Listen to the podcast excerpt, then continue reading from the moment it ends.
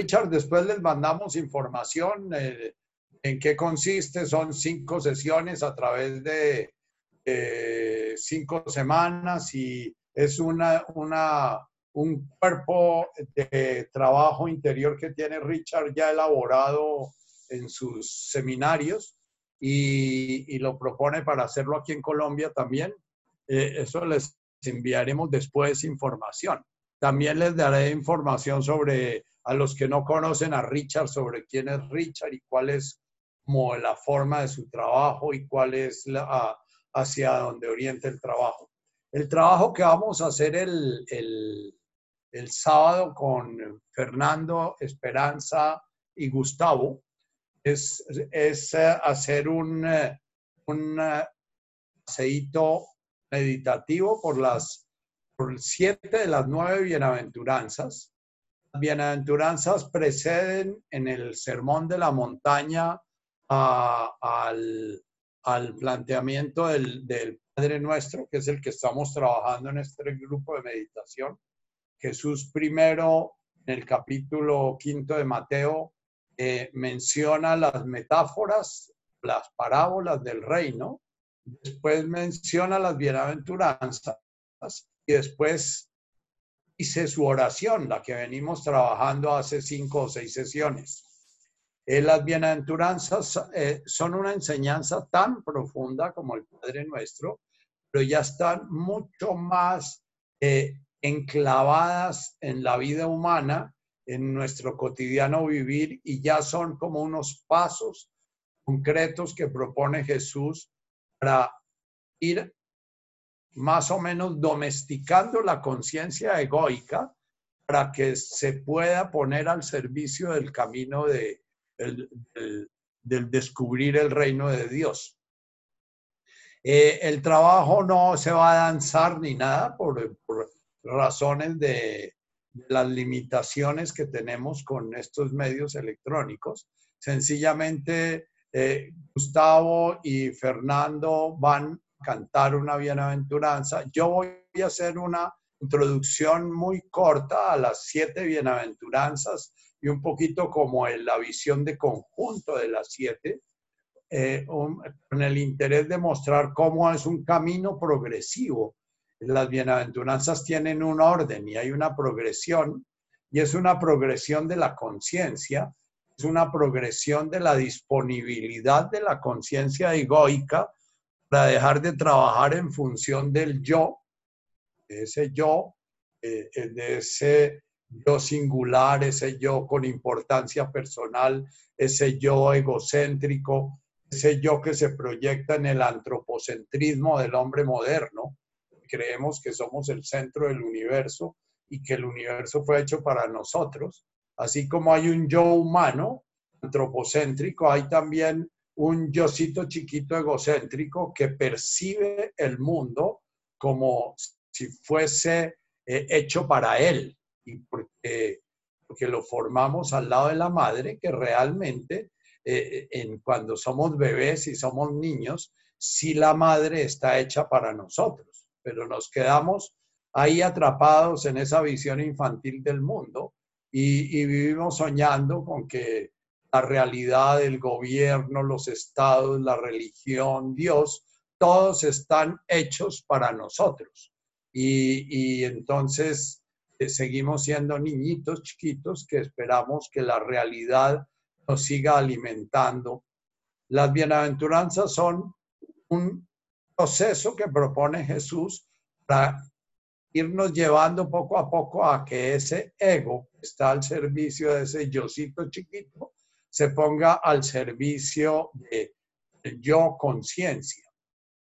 Bien, entonces va a haber un cantico de una introducción. Eh, les pido que lleguen los que quieran asistir, que entren a tiempo, porque eh, como hay un cuerpo, entonces se inicia con una explicación de todas, corta.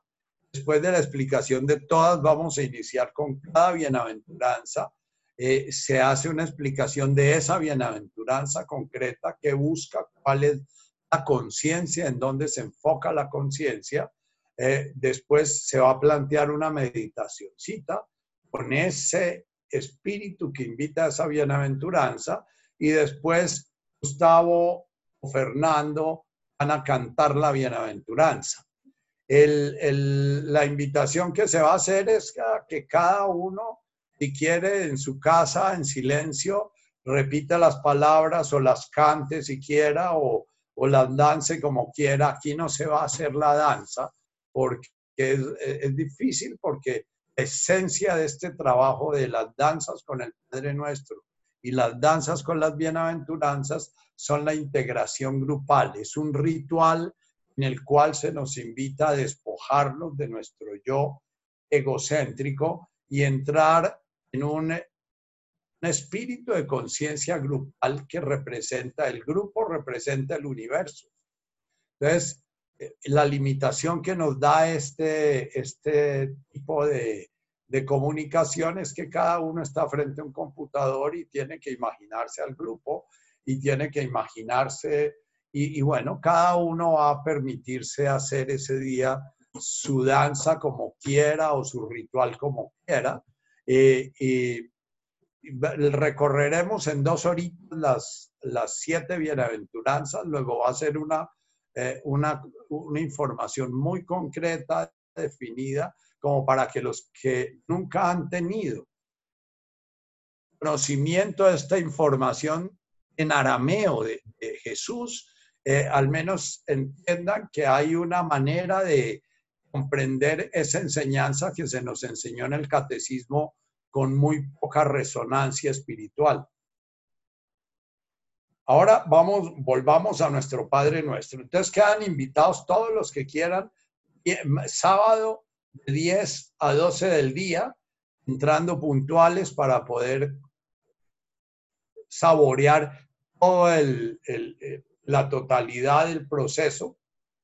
Y, bueno, de golpe después dedicaremos eh, otro tiempito a las dos últimas bienaventuranzas, que son una, enseñanza bastante misteriosa para el hombre moderno, bastante paradojal para el hombre moderno, y, que por alguna razón, por lo general, cuando las danzamos, dejamos un poquito por fuera esas dos últimas bienaventuranzas, tal vez por lo paradojal que son, para lo paradojales que son, porque, porque ya habla, eh, las dos últimas bienaventuranzas ya hablan de, un poquito de, de, que no se nos va a dar el cielo como lo esperamos, sino que se nos da otra clase de cielo distinto. Bien. Vamos a nuestro Padre Nuestro. Hemos terminado nuestra primera parte. se compone de cuatro grandes, podríamos llamar, pasos. Primero, el sonido boom de Guashmaya nos habla del reino, un reino de gozo, un reino de sabiduría, un reino de amor, un reino de paz al cual todos estamos llamados, en el cual todos estamos inmersos, pero teniendo oídos no lo oímos, teniendo ojos no lo vemos. Es uno de los grandes misterios de, la, encarnación de la conciencia humana, de la conciencia divina en el ser humano, es que vivimos la realidad plena y sin embargo hemos generado unas barreras para no poder percibir esa realidad que ya vivimos. Entonces, nuestro Avum Washmaya es, nos están hablando de un reino del amor, un reino de la armonía, un reino de la belleza, un reino de la paz, un reino un reino del, desarrollo pleno del potencial humano eh, se está permanentemente manifestando en Washmaya, que es una palabra que nos hace sentir el movimiento permanente de esa manifestación, girando siempre sobre la estabilidad del sonido sagrado que hay en el centro. El universo es permanente creación y destrucción. Permanentemente nacen y mueren estrellas, permanentemente nacen y mueren órdenes, pero hay siempre la conciencia divina que permanece detrás de toda esa transformación. Entonces nos plantea el universo como un reino pleno de armonía, de paz, de belleza, de, sentido, eh, que se está manifestando dentro de una realidad que es impermanente, caótica aparentemente, de creación y destrucción de vida y muerte. Hablábamos al explicar esta primera, este, este primer planteamiento de Jesús, cómo todas las culturas primitivas integraban la muerte a la vida, integraban el caos al orden, integraban el dolor al placer. Solamente ya los seres humanos tardíos, postindustriales, han comenzado a crear la utopía del placer sin dolor, la utopía del orden permanente, la utopía de la vida permanece. Eh, dura, como dice el, filósofo de moda Hank, dura y dura y dura, pero dura aburrida. Avon Boashmaya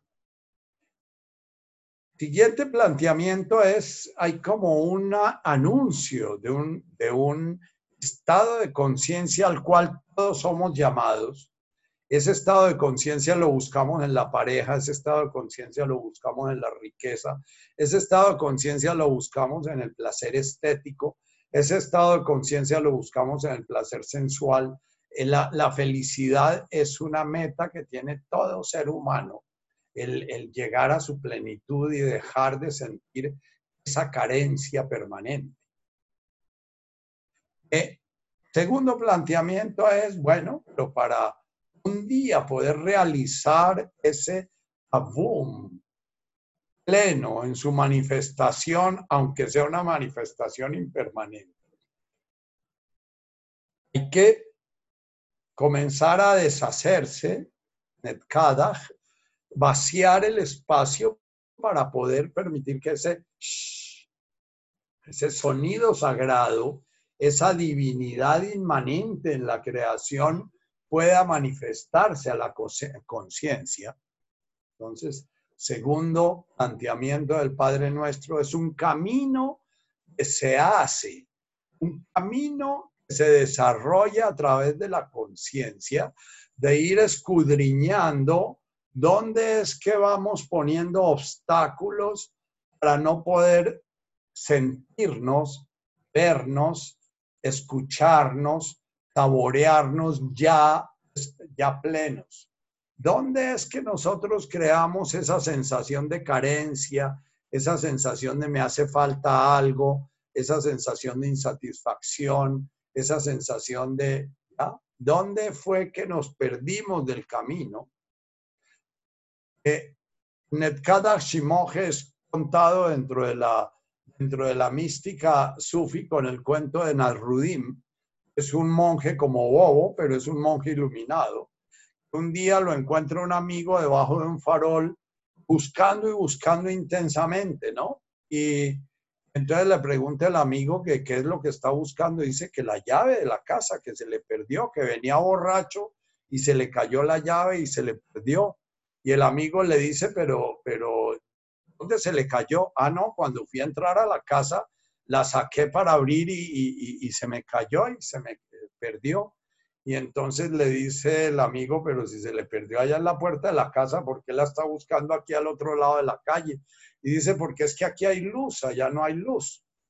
Eh, el, el yo, nosotros, el yo, como manifestación de la conciencia encarnada en la conciencia psíquica, es como una luz que permanentemente nos encandelilla y que de alguna manera Netkadach nos pide que nos deshagamos esa búsqueda de la importancia personal, esa búsqueda de que nos quieran, esa búsqueda de que nos tengan en cuenta, esa búsqueda ya, para poder comenzar a buscar la llave en la oscuridad donde se nos perdió. La tercera, ese es un camino que hacemos, es un ir hacia aparentemente ir hacia un lugar y ahí está otra de las paradojas del reino. Ya eres lo que estás buscando ser, ya estás a donde estás buscando llegar. Es, que hay un camino a recorrer, pero para poder volver a nuestro hogar, para poder volver a nuestro ser original. El tercer planteamiento que trabajamos fue el tema al El tema al es que cuando ya todas nuestras intereses, nuestros miedos, nuestros deseos, nuestros encandelillamientos egoicos de nuestra importancia personal comienzan a apagarse, entonces eh, comenzamos a tener como un vacío de voluntad. Ya no hay miedos, no hay deseos que nos estén marcando un rumbo y entonces ya va a haber la disponibilidad para entregarnos, para dejar de hacer lo que me da la gana, dejar de buscar mi felicidad, mi realización, iluminación. Y, y entonces podemos decir, bueno, mi voluntad ya se ha apagado porque ya doy cuenta que todo lo que temí, todo lo que deseé, que me movieron durante mucho tiempo no tiene sentido porque aunque huya siempre del miedo, siempre otro miedo mayor me, me, da, me sale y aunque busque siempre algo que deseo cada vez que lo consigo, después me encuentro desilusionado. Entonces, cuando ya esa, ya esa voluntad deja de estar al servicio del yo individual, ya ese ego deja de funcionar para construir todo. E, ese deseo se entrega en manos de el orden del universo. Eh, había una pregunta y es qué significaba, ¿por qué me has abandonado? Y la palabra siguiente es, bueno, ahora sí todo se realizó, ahora sí me entrego a ti. Es el tercer paso en el camino místico. El primer paso es el, el, el oír el reino. El segundo paso es comenzar a caminar para encontrar el reino. El tercer paso es la conversión. Metanoia llamaban los griegos. Todo lo que veíamos desde la luz del bombillo de la otra, desde la, de, la, de frente de la casa buscando la llave, eh, dejamos de verlo desde ahí, nos pasamos a la oscuridad para buscarlos en donde realmente está, enfrente de la casa. Entonces ya no nos guían los mismos mapas que nos guiaron, que vamos a trabajar ahorita en el Jaulan Lagma, sino ya comenzamos a mirar la vida nuestro maestro. La pregunta que comenzamos a hacer cuando nos, digamos, nos lanzamos a ese Malkutaj, cuando decimos, no se haga mi voluntad, sino la voluntad del universo se haga a través mío la voluntad de Dios actúe a través mío. Eh, no soy yo quien vive en mí, es Cristo quien vive en mí. No soy yo quien teme en mí, sino es Cristo quien teme en mí. No soy yo quien desea en mí, sino es Cristo quien desea en mí. ¿Ya? Comienza a haber una paz interior. Es la paz que se da cuando yo reconozco nada de lo que he hecho, Nada de lo que hago, nada de lo que voy a hacer en la vida es lo que me da mi estabilidad, me, da mi paz interior, me da mi, mi, seguridad, me da mi confianza. Mi confianza está basada 100% en entregarme realmente al orden divino, al orden que mueve el átomo, al orden que mueve el neutrón alrededor del átomo, al orden que mueve a las subpartículas para estar ahí organizadas formando protones, electrones y neutrones, al orden que mueve al Sol, al orden que mueve a los enormes agujeros negros, eh, mil veces más grandes que el Sol. ¿Ya? Ese orden, yo reconozco que soy sencillamente una partícula más de ese universo, soy un grano de arena más en esa enorme duna, la cual hago parte, y que de, de, mí no depende que la duna amanezca planita o amanezca puntuda o que la duna se desplace. De mí depende el dejarme llevar con la duna de una manera serena, tranquila y contemplando ese movimiento, viendo ese movimiento. En el momento en que esta entrega se da, solamente cuando ya nos hemos entregado y hemos dejado de buscar. Eh, ya se da el Nehuay de Boashmaya Barajá. A nuestra conciencia individuada, nuestra conciencia atrapada en la burbuja del yo individuado, estalla y ya hacemos conciencia de duna, conciencia de árbol, conciencia de mar, conciencia de aunque estemos encarnados en el granito de arena, hace parte infinitesimal de esa duna o en la hojita, hace parte de las miles y miles de hojitas de ese enorme árbol. Ya dejamos sencillamente que el árbol nos transmita el orden, nosotros estamos atentos a fluir con él. El Sibianaj es el mismo sonido lo dice, es como cuando ustedes han estado nadando en una corriente porque sienten que se ahogan y pelean y pelean la corriente. Les contaba que una vez eh, pescando con unos pescadores de una bahía que queda arriba de Taganga, que se llama Chengue, eh, eh, les preguntaba a los pescadores si ellos no habían zozobrado alguna vez y me decían que con frecuencia zozobraban.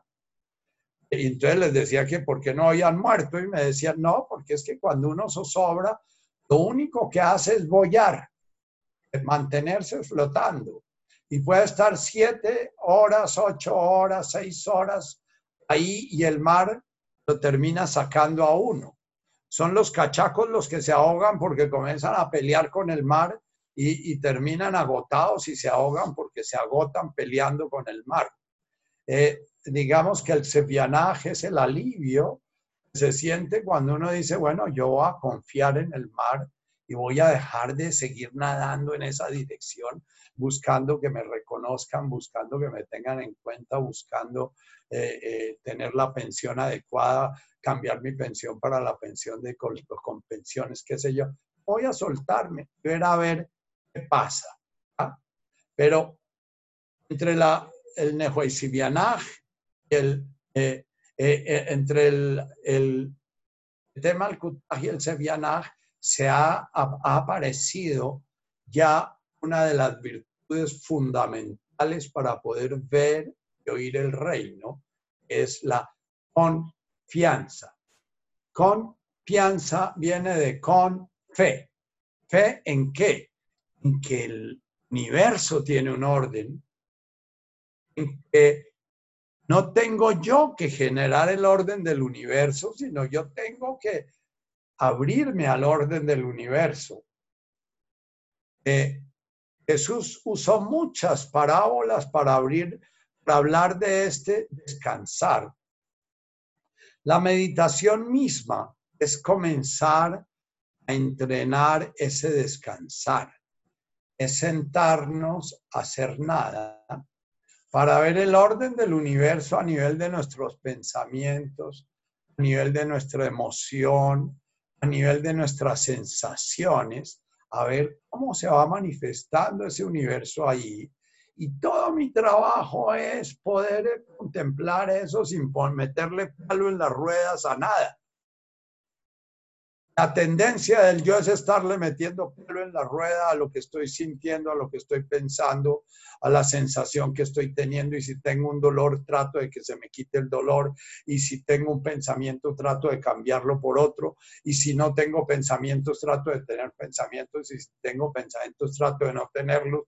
Eh, eh, el ser humano se mantiene su identidad yoica a base de estar peleando contra la realidad, de estar eh, empujando la realidad. La meditación cuando realmente estamos entrando en su espíritu es ese Nehuay Siriana. Voy a sentarme a descansar una hora. No voy a hacer nada. Sencillamente voy a estar contemplando lo que pasa en ese universo que se llama Nacho, que pasa en ese universo biológico, en ese universo emocional, en ese universo mental y lo que está pasando en el universo que alcanzo a percibir desde como conciencia una desde este contexto concreto llamado Nacho, porque Nacho o Adriana, Pedro o Marta o son sencillamente contextos desde los cuales la conciencia una ha venido a contemplar el universo. Contextos únicos, diferentes y distintos. Porque la conciencia una vive una aventura específica en cada uno de nosotros. Por eso la vida humana es absolutamente sagrada en su individualidad, pero no es individuada, es sagrada en cuanto que cada ser humano vive una experiencia, no la puede vivir sino él, la puede vivir, no la puede vivir ninguna otra persona.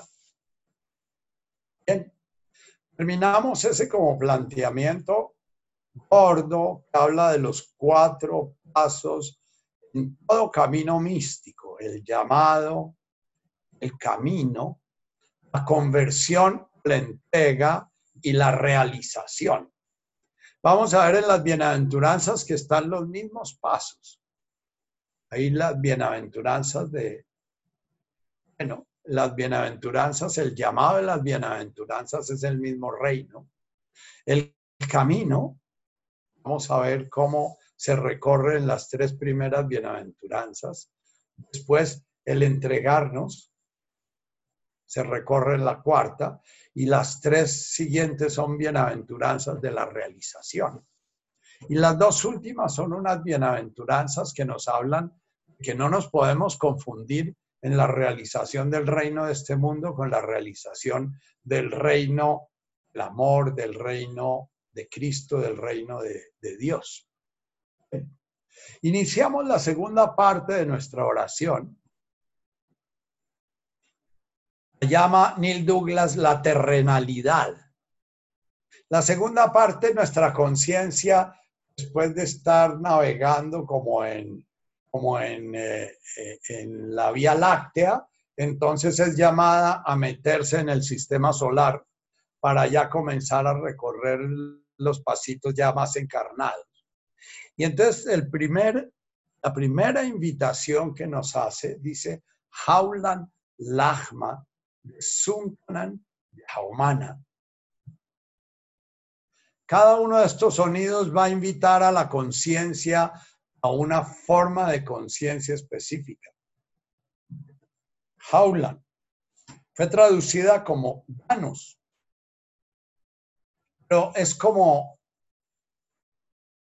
un llamado a despertar, un llamado a estar atento, un llamado a no dormirnos, un llamado a, que no entremos en anorexia. El hombre moderno ha entrado en, en una de las emociones más torpes y más eh, eh, descritas por los budistas como una de las los fondos más profundos de la ignorancia, que es el tedio, el aburrimiento, la falta de sentido, el sinsentido. Hubo culturas enteras en que el sentido de la vida era la guerra y a través de la guerra se vivían cosas y se estimulaba el estar despierto. Hubo otras culturas que el sentido de la vida era sobrevivir y entonces a través de las necesidades físicas se estaba atento y despierto, pero nosotros entramos en la modorra del hombre posmoderno en que, en que es el tedio de los niños chiquitos, ¿no? Mamá, ¿qué hago? ¿Qué hago, mamá? Mamá, ¿qué hago?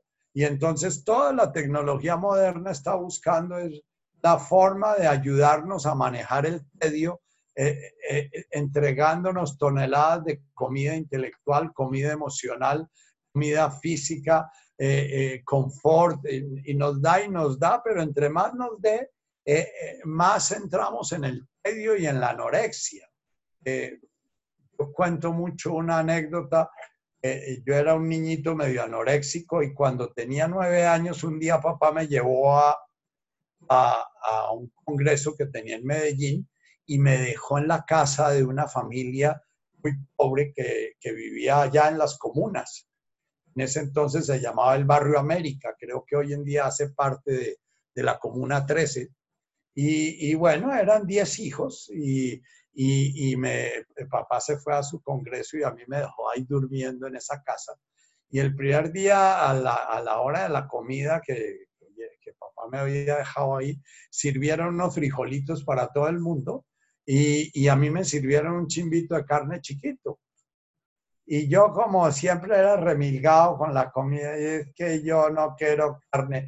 Y se tiraron los 10 chinitos detrás del pedacito de carne y se raparon el pedacito de carne, Y es que yo no quiero frijoles, chum, se raparon los frijolitos, ¿no? Esa noche me acosté sin comer pensando que me iban a dar alguna otra cosita después.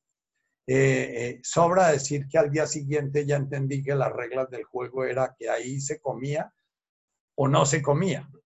Y, la familia no estaba penada conmigo ni nada, estaba era como muy agradecida de que yo no le quitara la poquita comida a sus otros hijos, ¿no?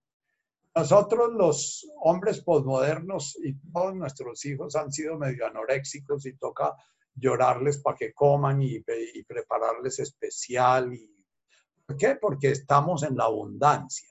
Esta primera invocación es una invocación muy paradojal porque nos habla de estar despiertos, o sea, en lugar de traducir directamente, danos hoy nuestro pan de cada día, que sería lo que pide una persona que tiene hambre, Haulan habla de darnos, pero danos también el hambre, comer danos hambre y danos comida.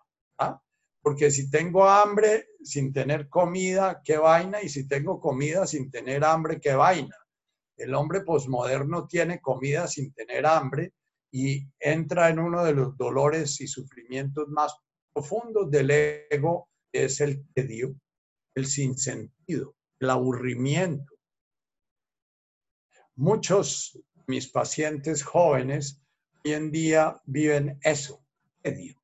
Y entonces son adictos a los juegos, adictos a las experiencias psíquicas a través de las drogas, adictos a, la psicodislexia, porque eh, de alguna manera esos estados psíquicos alterados les generan alguna excitación, pero muchos de ellos ya se han dado tanto en la torre que ni siquiera eso les genera excitamiento la depresión. Entonces, Howland nos habla de estar alertas, de estar sintiendo nuestra vida como algo absolutamente vivo, es un fogón prendido, estar sintiendo cómo nuestro cuerpo está respirando y transformando el oxígeno, eh, eh, llevando el oxígeno para transformarla el mundo sólido que hemos comido en los carbohidratos y en las proteínas, transformarlo en calorías y transformarlo en movimiento y transformarlo en pensamiento y transformarlo. Somos una permanente transformación. Cada uno de nosotros se da el universo entero, creación y destrucción. Permanentemente en nosotros está muriendo y naciendo. Permanentemente se está dando todo ese juego que se da en el universo.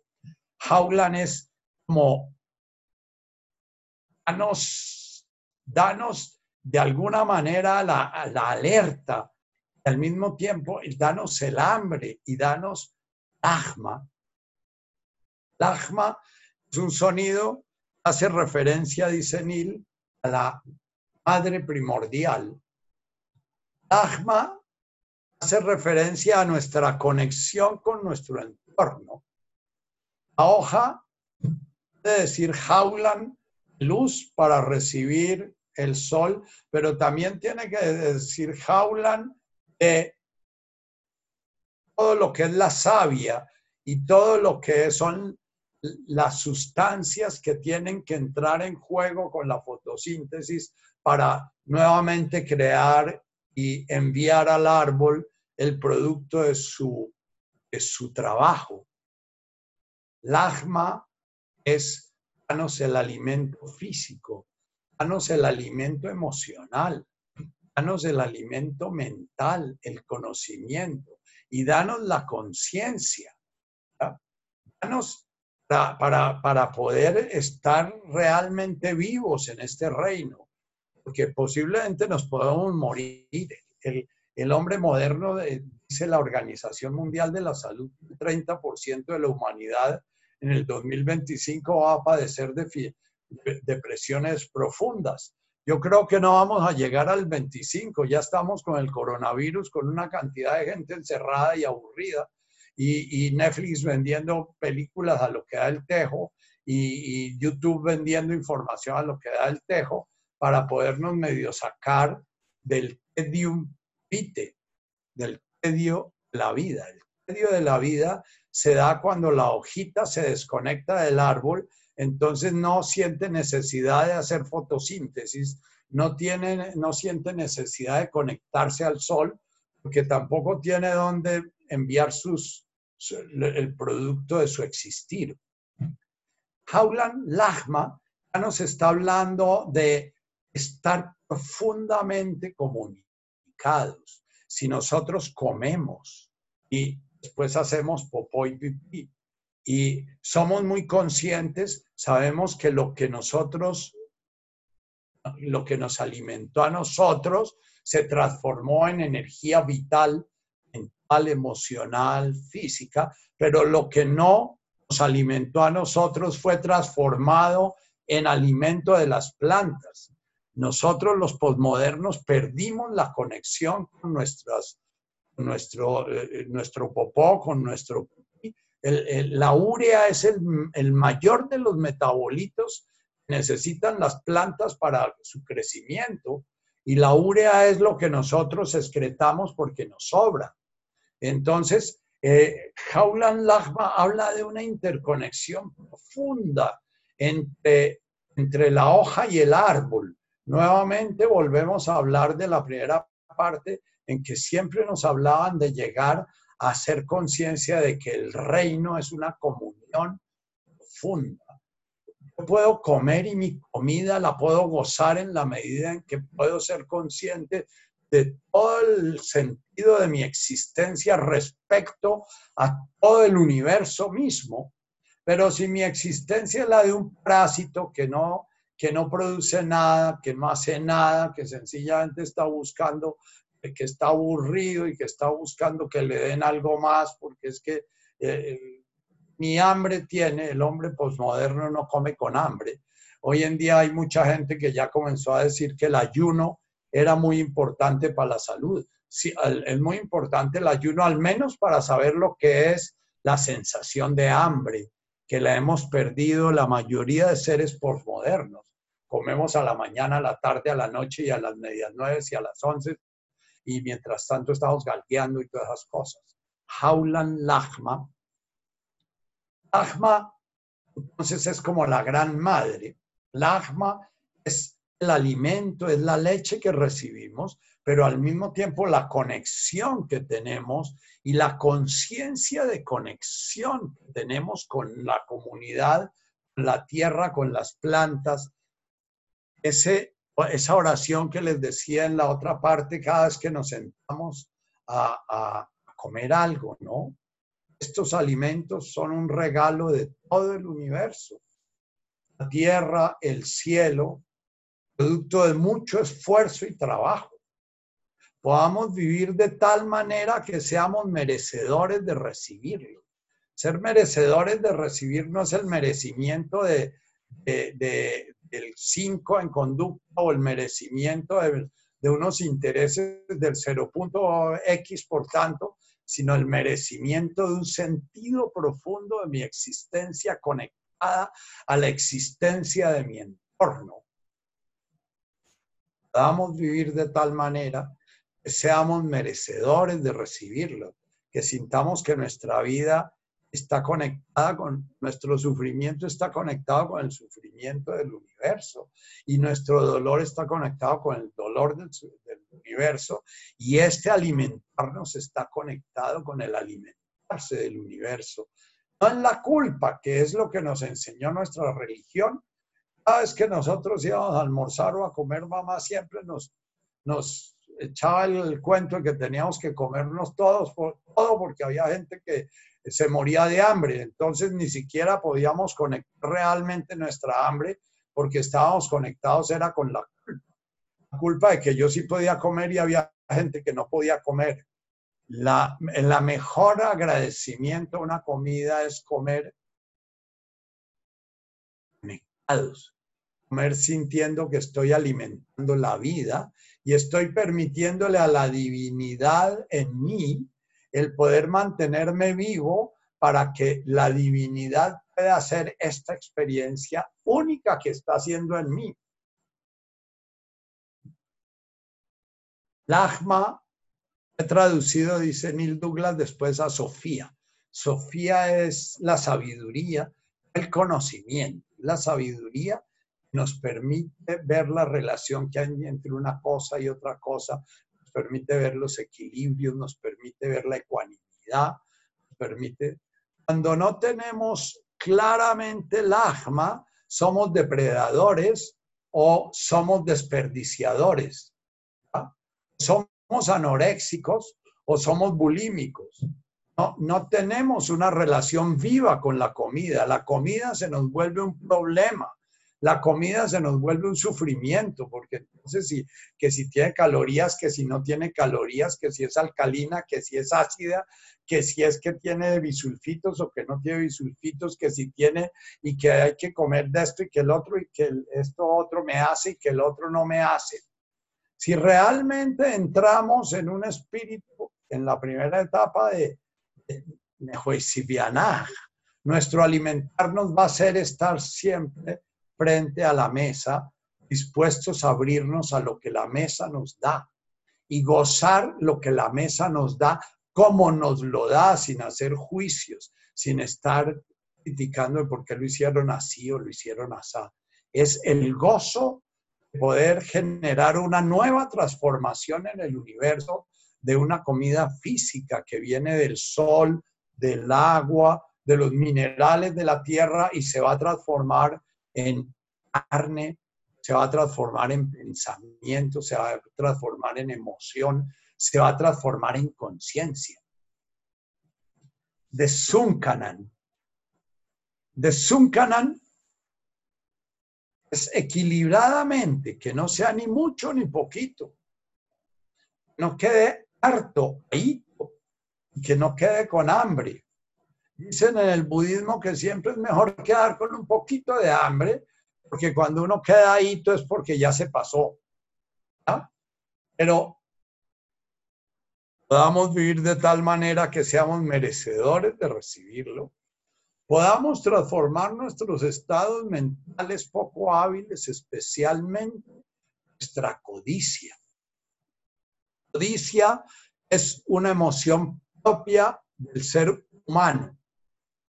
Desde que somos chiquiticos, de que somos chiquiticos ya es mi juguete, mi juguete, y ya los niños de uno, dos, tres años ya comienzan a pelearse por sus juguetes y se les amarga el rato, tienen 80 juguetes y llega el amiguito y les, les coge un juguete y se les olvidan los 80 que tienen y quedan atrapados en el juguete del amiguito. Y no sé de dónde viene eso, yo creo que viene del karma.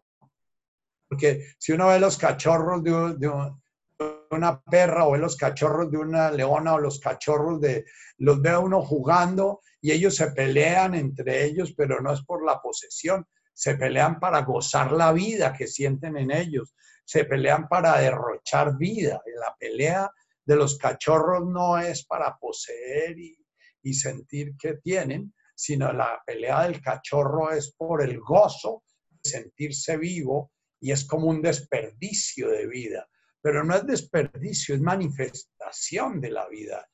Cosa más bella que ver los cachorros desperdiciando energía vital, aún en esos ocesnos que viene la, la osa madre casi agotada porque estamos ya, ya bien muertas de hambre esas osas. Y los, los osesnos es como si no se enteraran y ellos siguen desperdiciando energía. Es como una ofrenda que hacen al universo de la energía vital, aunque, aunque estén cercanos a poderse morir de hambre. De Zuncanan. Zuncanan es en la medida adecuada nosotros los seres humanos perdimos el de Zuncanan. Perdimos el de Zuncanan, la codicia. ¿ya? Vamos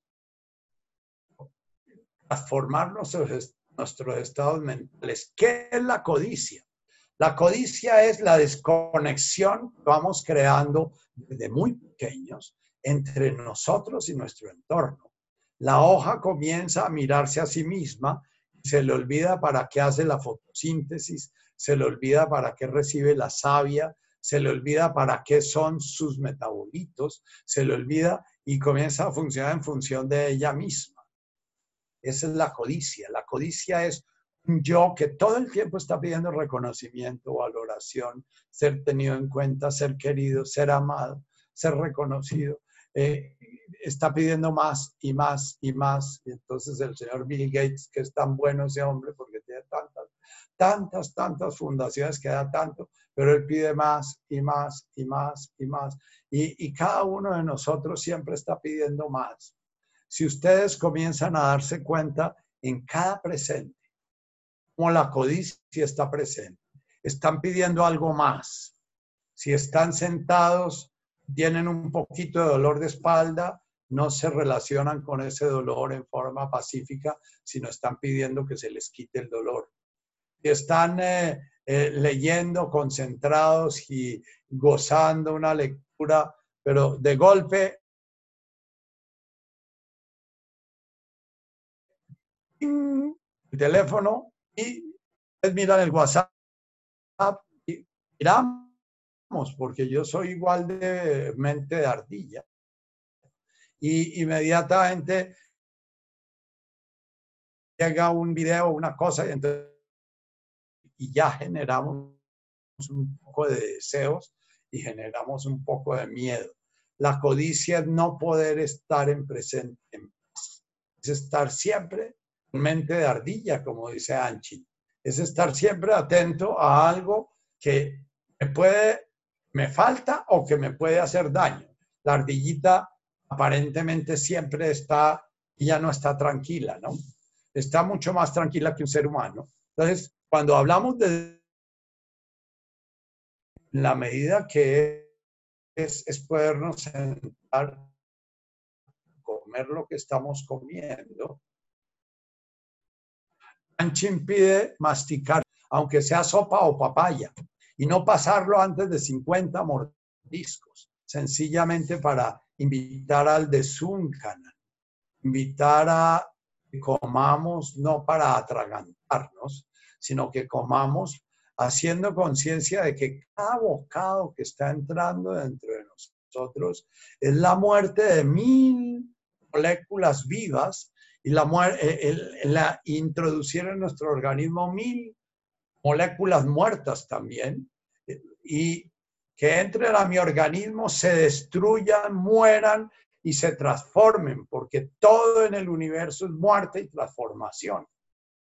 En, el de Zuncanan estamos invocando la muerte. Ahomana.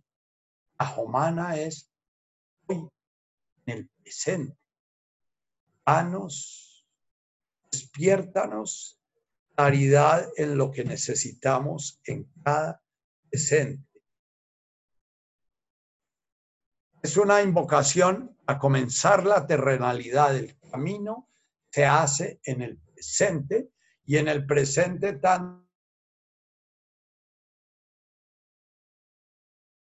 tanto temporal como espacial, necesitante, la necesidad que es, no la que voy a tener después la forma como fuimos formados y la forma como se formó nuestro yo fue a través de crear capas y capas y capas de necesidades que no son reales.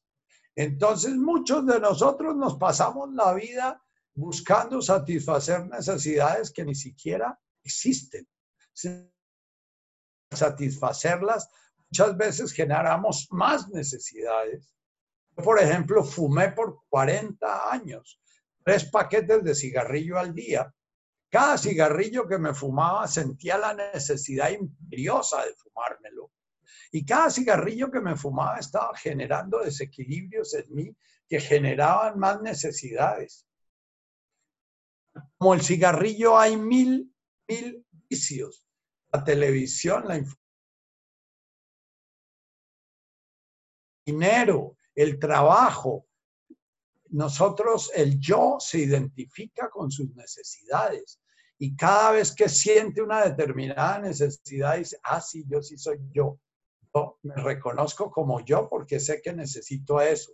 Entonces necesito la, la noción de tal cosa o necesito la peluca de tal manera, o necesito la ropa de tal manera, o necesito el carro de tal manera, o necesito ir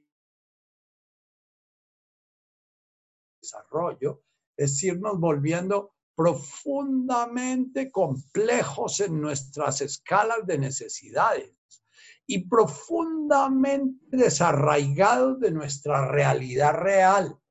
El ser vivo no necesita muchas cosas.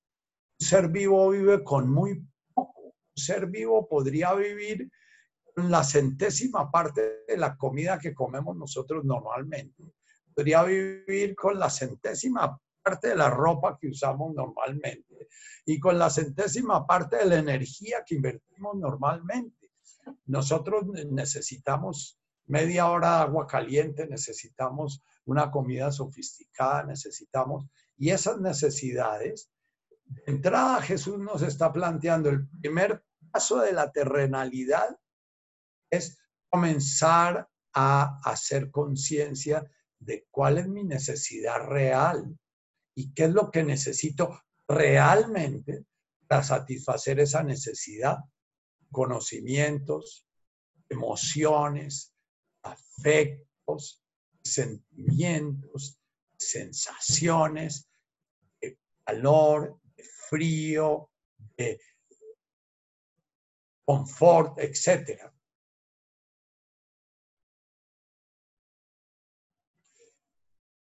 Parte del trabajo del hombre posmoderno es volverse a encontrar, volver a descubrir quién es orgánicamente, nosotros no podemos comer si no tenemos el Google para que nos diga qué comida se comen, qué no se comen.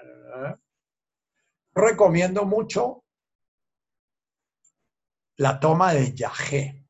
No tomo actualmente porque eso es una cosa muy horrible. Lo tomé durante 20 años. Y lo primero que aprendí con la toma de yagé es que mis condicionamientos eran muy brutales. Cuando el taita escupía en la toma, y después me pasaba la toma de yagé, ese brebaje amargo y espantosísimo, y yo sentía que yo no iba a ser capaz de tomarme eso porque sentía una arcada de náusea, ¿ya? Y después entendí que gran, gran, grandísima parte de nuestra higiene es una necesidad aprendida que genera toneladas de basura en el mundo, toneladas de desgaste, toneladas de, desperdicios. Ustedes para comerse una hamburguesa, para comerse una comida de cualquier comida de, les llega de la calle, a encontrar que tiene una tonelada de basura alrededor de la comida y todo eso es por cuenta que hemos generado unas necesidades de higiene en la utopía de que un día no nos vamos a enfermar.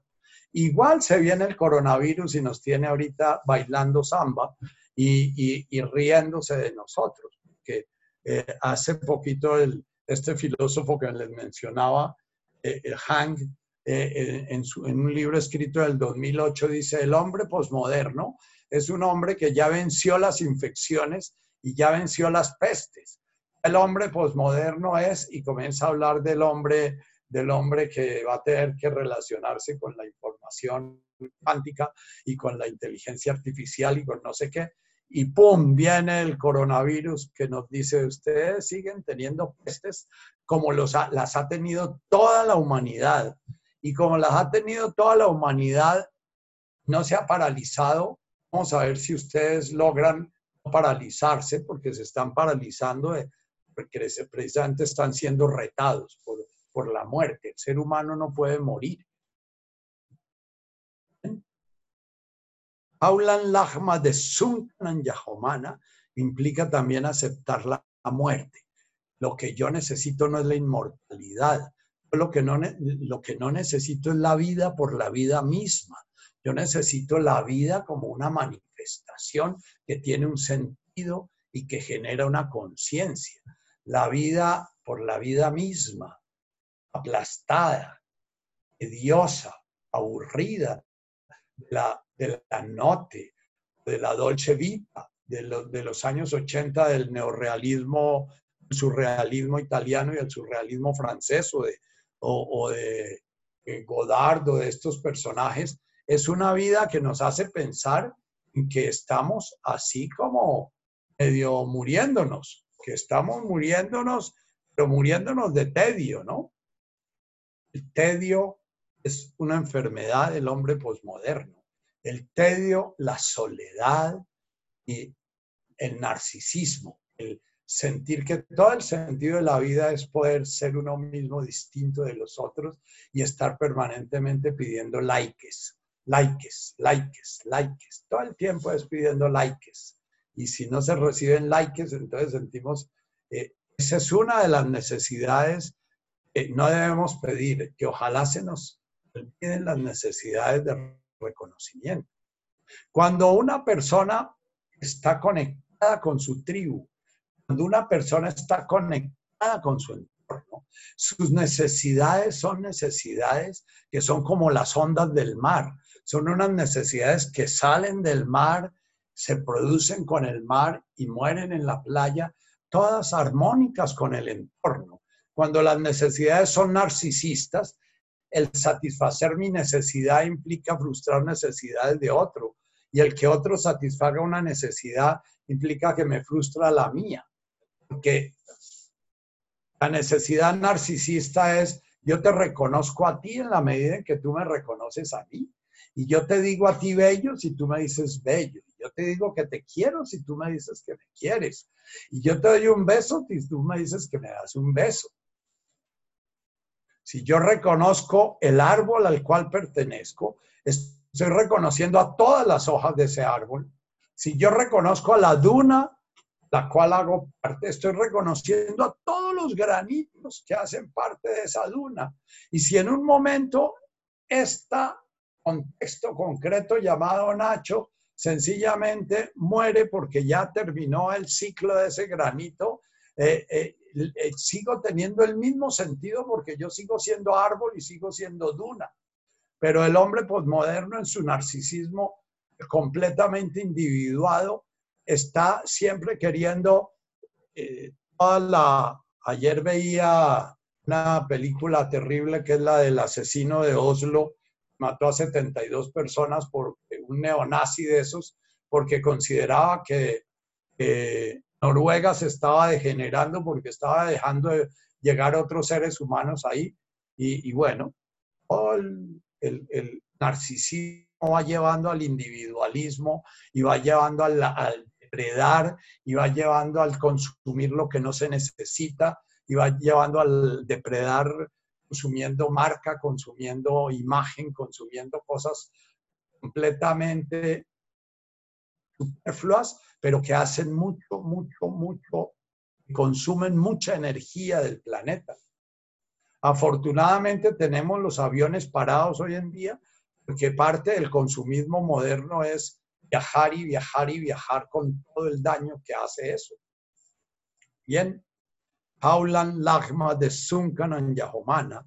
Iniciamos nuestro camino, la segunda etapa del camino, lo iniciamos a través de hablarnos de nuestra conexión, sabemos nuestra necesidad en la medida en que sabemos la necesidad de nuestro entorno y sabemos la necesidad de nuestro entorno, porque es un proceso de retroalimentación, es un proceso de suma de individualidades. Primera frase de la segunda parte del Padre Nuestro nos habla de nuestra necesidad de caminar el camino compartiendo el camino. El camino no lo podemos caminar solo. Hasta Milarepa, que es uno de los caminos espirituales más solitarios, se metió en una cueva por 38 años, necesitaba tener un monjecito que iba cada ocho días hasta su cueva, que quedaba como a seis horas del, del monasterio donde vivía el monjetito, a llevarle la comida que necesitaba. Y ese monjecito tenía que tener otros monjecitos alrededor de él, que eran los que cultivaban la comida, porque él, no, que, ocho horas, el monje gastaba como dos días yendo y viniendo de la cueva, entonces tenía que haber otros monjecitos que de alguna manera vivían alrededor de producir las lechuguitas y producir las cositas que ese monjecito iba a llevarle a Milarepa. Y cada uno de esos monjecitos estaban haciendo el camino de conciencia de Milarepa encerrado en su cueva. Y Milarepa en sus cánticos, que eh, si ustedes quieren leer en la autobiografía de Milarepa, es de los libros más antiguos que se han conservado. Eh, él escribió su autobiografía eh, hace unos cánticos espirituales en que solamente alaba, es la creación como un coro reunido de voces y como un coro de, flores mostrándose al universo y como en ningún momento él habla de un individuo metido dentro de una cueva eh, siendo alimentado por otro monjecito. Él en su conciencia estaba trabajando la conciencia una y ese monjecito estaba trabajando la conciencia una llevando la, la comida que comía Milarepa y los otros monjecitos estaban trabajando la conciencia una, eh, cultivando y generando la comida para que ese monjecito fuera. Ese es el sentido de la vida. El sentido de la vida es que hay una célula epitelial que se muere a las 24 horas de nacer y hay otra célula que es más profunda, que es la célula muscular, que se muere como a los 10 meses y hay otra célula más profunda que es la ósea que se muere como a los de 40 años, y hay otra más y más y más, y hay unas que mueren de, de, de 60, 70 años, unas neuronas pueden durar hasta 70 años en la vida. Y, la, la, célula epitelial no está todo el tiempo reclamando que por qué las neuronas viven 70 años y ella vive solo un día. La célula epitelial está viviendo su día plena y, su día es la eternidad para ella y la neurona estaba viviendo sus 70 años y sus 70 años son la eternidad para ella, pero cada una en el orden del tiempo tiene su sentido. El tiempo se ha atomizado que se ha atomizado también los motivos que tenemos. El ser humano moderno tiene 85 motivos, porque entonces él está atendiendo su narcisismo, su importancia personal, al mismo tiempo está atendiendo su narcisismo social, el puesto que ocupa en la sociedad, al mismo tiempo está atendiendo su narcisismo familiar, está trabajando para, para que su familia mantenga su, su estabilidad y su serenidad. Ahorita nos parece terrible que morirnos los viejitos, porque entonces las familias se desintegran porque se mueren los viejitos. Ya, eh, el, el, el, ser humano posmoderno se ha ido inquistando en su individualidad de tal manera que cuando ve a su familia la ve como la suma de cinco personas, no la ve como un ser orgánico que funciona integrado, que dando recibe. Por eso la, la comunidad humana se ha vuelto un intercambio un intercambio de doy para que me den. Entonces la solidaridad moderna es una solidaridad en la cual yo doy a unas personas que están por allá muriéndose de hambre, eh, eh, y, pero eso es importantísimo porque si esas personas que están muriendo de hambre se vienen e invaden la ciudad, eso sería terrible, ¿no? La solidaridad, como dice, me decía eh, en la India, es si usted quiere dar limosna, pregúntese qué es lo que usted quiere dar. Pregúntese si usted está haciendo algo para usted mismo o está haciendo algo para el otro. Si usted da limosna porque se siente incómodo, no de limosna. Pregúntese cuál es su incomodidad. Si usted le molesta a ese sadú que no ha comido en siete días y le molesta su hambre, pregúntese por qué le molesta a usted su hambre. Déjese tocar por la vida, déjese tocar en la India, cuando uno llega y se le, se le arrojan esas hordas de, de, limoneros, las hordas de limoneros, además de arrojársele, le exigen a uno que uno les dé las gracias, porque ellos creen que le están haciendo un favor a uno limpiándole el karma a través de la plata que uno les da a ellos. Entonces, Jaulan Lagma de Zunkana nos invita a una conciencia de la vida que se da en nosotros, pero la vida que se da en nosotros hace parte de un organismo mucho más extenso y hace parte del universo mismo. No sabemos si hay este tipo de vida en algún otro sitio del universo, posiblemente lo haya, pero el ser humano necesita saber si lo hay o no, porque él siente que es que él es la medida del universo. ¿No? Puede que haya mil formas de vida distintas o formas de energía manifestándose, de la divinidad manifestándose de mil formas diferentes, en dimensiones diferentes, aún de la materia. Pero a nosotros nos toca es entender, nosotros vivimos en un planetita, está vivo, y que la vida tiene que ver con valor sagrado, que en la vida vemos la manifestación de la divinidad. Muchos advaitas y muchos budistas llaman la vida la divinidad. La vida es una manifestación de la divinidad. La primera estrofa es una alabanza a la vida, pero a la vida como un proceso de interrelación la vida de un hepatocito tiene que ver con la vida de los demás hepatocitos, pero en el hígado, entonces son millones y millones y millones de hepatocitos, pero cada hepatocito está relacionado con los demás hepatocitos en su función, pero al mismo tiempo tiene que ver con la sangre que les llega y con el oxígeno que les llega y tiene que ver con la bilis que producen y tiene que ver con, todo tiene relación con todo. Un hígado, un hígado funcionando in vitro no tiene ningún sentido, porque ese hígado tiene sentido en función de un organismo. El órgano adquiere su sentido en función del organismo. La célula adquiere su sentido en función del órgano y el organismo adquiere su sentido en la conciencia que se genera alrededor de él. Bien. Segunda frase del Padre Nuestro. Asboktan Reuben,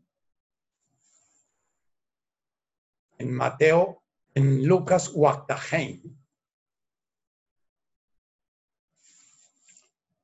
Ver cómo andamos de tiempo. Vashboklan. Vashboklan es la imagen de deshacer, de despegar.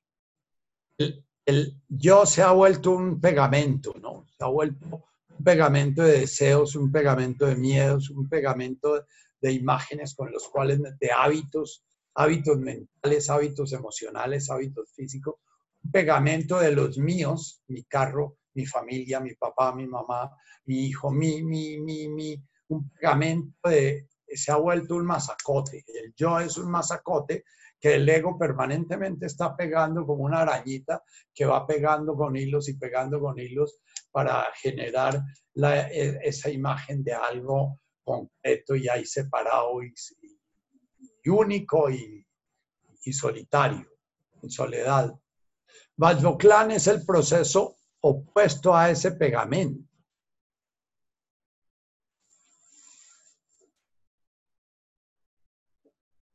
Si voy a comerme un plato de comida, poder ver el proceso de la vida en todas sus formas. La vida de la lechuga que nació en su semillita, que murió, y la vida del campesino que preparó el compost y que, hizo el abono para que esa lechuga creciera.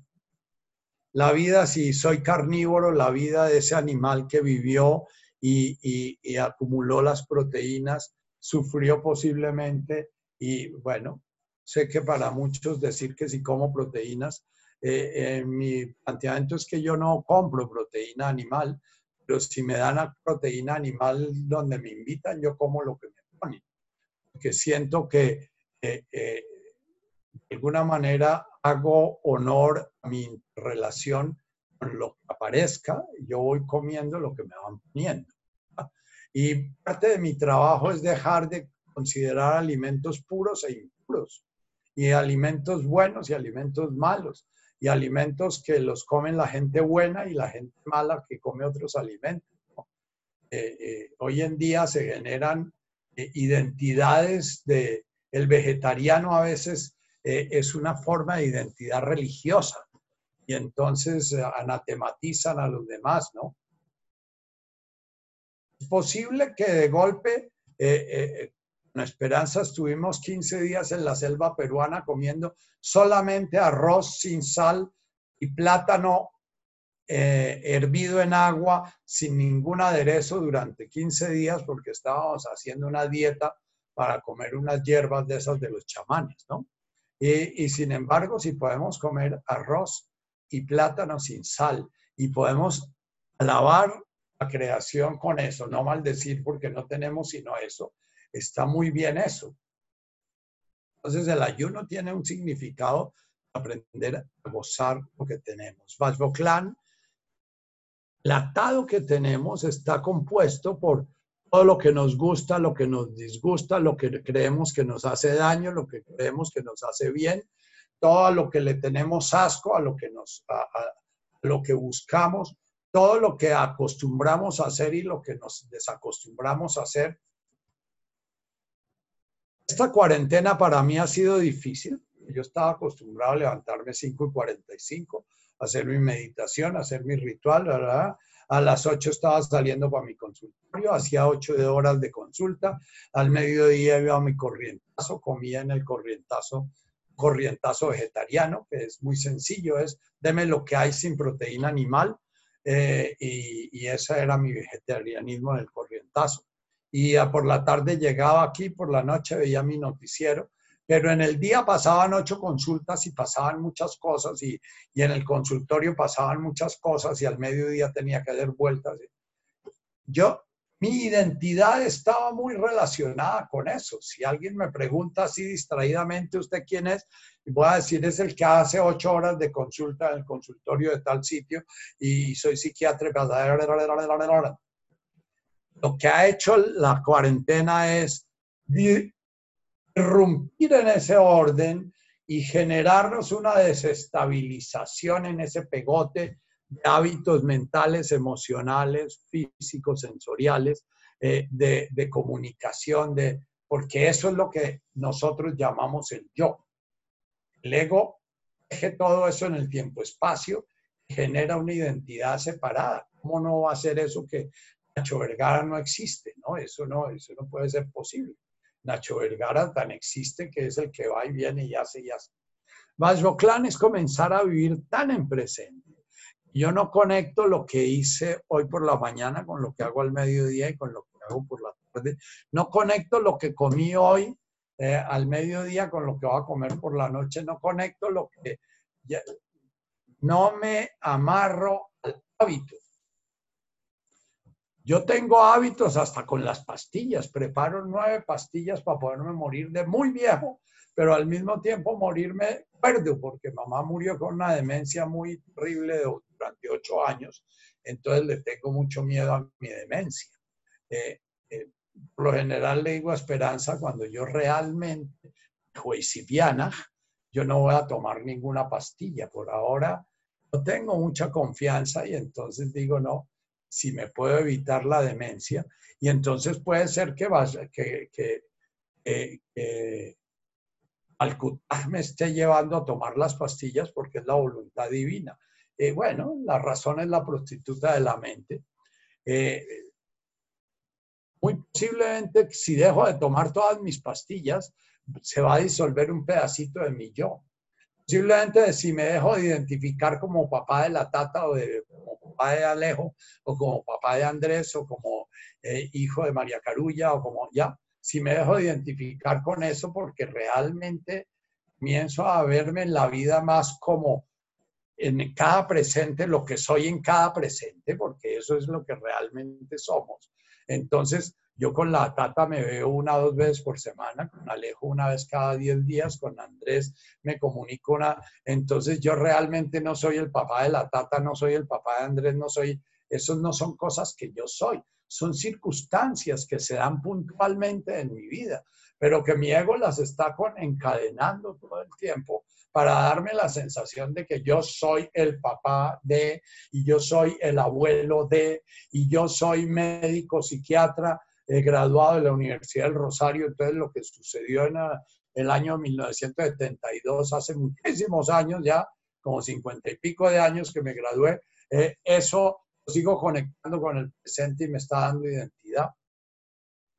Clan es vivir tan en el presente que lo que hago en este momento no se pega para el siguiente momento. Entonces, si yo me como mi yogur en este momento, es el único yogur que me he comido en la vida y el único que me comeré en la vida. Ese yogur se vuelve eterno y presente. El siguiente yogur no tiene nada que ver con este. Entonces hay un permanente destruir y crear, destruir y crear.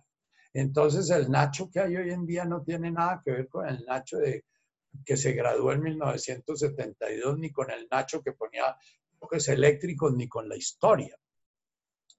Dice Ramana, eh, dice Nisargarata Maharaj que el yo es la memoria. Si se corta la memoria, desaparece el yo. Sí es cierto. Eh, yo cuento mucho la anécdota de que cuando yo trabajaba en el Instituto Neurológico de Colombia, eh, llegaba la gente politraumatizada con esas amnesias traumáticas y llegaba al, piso de psiquiatría porque nos la remitían allá en unos ataques de angustia brutales. El, tipo no sabía cómo se llamaba, ni sabía ni de quién era hijo de vecino, ni sabía nada. Y eso le generaba una angustia pero, pero terrible. Entonces, la rutina y la conducta, el procedimiento que se llevaba a cabo era dejarlo ahí, lo dormíamos y lo poníamos a dormir tres, cuatro días mientras su cerebro se desinflamaba y él comenzaba otra vez a conectar sus neuronas para poder crear otra vez su yo, ¿no? Pero un día me llegó un personaje que yo vi en la historia clínica, que era un ayudante de bus de Pacho, que en su carrerita para montarse al bus se había caído y había hecho un traumatismo craneano. Y entonces le pregunto, ¿cómo te llamas? No sé. ¿De dónde eres? No sé. ¿Qué edad tienes? Ah, no sé. ¿Tus padres viven? No sé. ¿Qué haces? No sé. No sabía nada, ¿no? Entonces le digo, lo y yo tan tranquilo, hay un campesino de 18 años ahí tranquilazo. Y digo, pero tú sí sabes quién eres tú. Y dice, claro, yo soy yo. Y ese personaje me, me dio a entender claramente cómo hay personas que todavía son como los indios que eh, se nombran por un calificativo de, de, lo que hicieron. Ese es el que cazó la tortuga, o ese es el que, el que sabe pescar, o ese es el que sonríe con el diente roto, o eso, esos son los nombres que tienen los indios. ¿ah? Cuando les pregunto uno cómo es su apellido, no saben qué es apellido. Cuando llegan a la siguiente consulta dan otro nombre, y porque claro que lo cambiaron, porque eh, eh, antes eran el que tenía el diente roto, ahora tiene tres dientes rotos, luego no es el que tenía el diente roto, ¿no? Entonces, la gente primitiva, aquella gente que de alguna manera no se subió a la cabeza y generó un mundo mental tan, tan, tan sofisticado que lo desconectó de la realidad, todavía tienen una identidad orgánica, la identidad que le dan sus órganos de los sentidos. Yo soy el que está viendo eso, yo soy el que está oyendo eso, yo soy el que lo está oyendo usted, yo soy el que está sintiendo estas cosas, yo soy, pero es una identidad que se da en el presente. Es una identidad que se va diluyendo y diluyendo y diluyendo en cada presente, pero en cada presente es una identidad profundamente viva. Clan es eso. Para nosotros explicar qué es Clan es muy difícil. Leyendo un poema de Sioara eh, eh, sobre el camino de la vida, eh, dice, en uno de sus versos, dice, es el que vive cada instante sin que ese instante deje ningún, ninguna huella en el siguiente instante. En ese momento yo pensé, ah, ya entiendo el sentido de la palabra pecado. Pecado es algo que le queda a uno pegado. ¿ah? Entonces, si yo mato a mamá, eh, muy posiblemente ahí se me quedan mil cosas pegadas y, y, yo voy a ser el que mató a su mamá. Sunryu Suzuki era un monje que era conocido como el monje que permitió que le mataran a su mujer. Era la forma como le llamaban sus colegas en el Japón, porque Sunryu eh, era prior de un convento en el Japón y en la Segunda Guerra Mundial los, los, los budistas, muchos budistas, no entendieron de qué se trataba y, y, los monjes fueron reclutados en, en, el ejército y esos monjes que no mataban una mosca y que eran vegetarianos y que nunca habían cometido, matado una gallina ni nada, se les dio un fusil o se les dio un avión que se les sembrara un barco y mataran a miles de personas. Entonces esos monjes volvieron locos, los que no se murieron volvieron locos. Y uno de esos monjes locos que volvió al monasterio, eh, eh, Sunryo lo recibió y la mujer le dijo, no lo reciba porque ese monje está muy loco. Y, y Sunryo dijo que no, pues no tenía por qué votar al monje, ¿no? Y, bueno, el hecho es que ese monje estaba loco y más o menos al mes, dos meses de estar ahí en el monasterio, una vez que Sunryu estaba oficiando un oficio de muertos, eh, el monje se puso, el monje loco se puso bravo y con un hacha mató a la mujer de Sunryu y a la hija, y la hija de Sunryu, la hija eh, de cuatro años, eh, estando enfrente de él, vio matar a su mamá y vio, bueno, esta hija después se suicidó cuando tenía 18 años. Entonces, desde entonces, eh, Sunryu quedó marcado como el, mujer, el, monje que dejó matar a su mujer, porque no lo querían mucho en el Japón. Entre los monjes también se dan eh, envidias y cosas de esas. Entonces, Sunryu funcionó siempre como si eso no hubiera sucedido. Y cuando a los 18 años, a los que, a los 16 años se le suicidó a la hija, sencillamente la enterró y siguió viviendo como si no hubiera sucedido. Eso lo miramos los hombres posmodernos como qué tipo tan insensible ese, ¿no? Sin embargo, Sunryu es un hombre de los, uno de los hombres iluminados que más respeto yo de la modernidad y es el creador de una de las ramas más grandes del budismo americano. Es un hombre realmente muy evolucionado, siendo una persona profundamente sencilla lo que tiene de bello Sunryu es que era como mi campesino de, de, de, allá del ayudante de bus.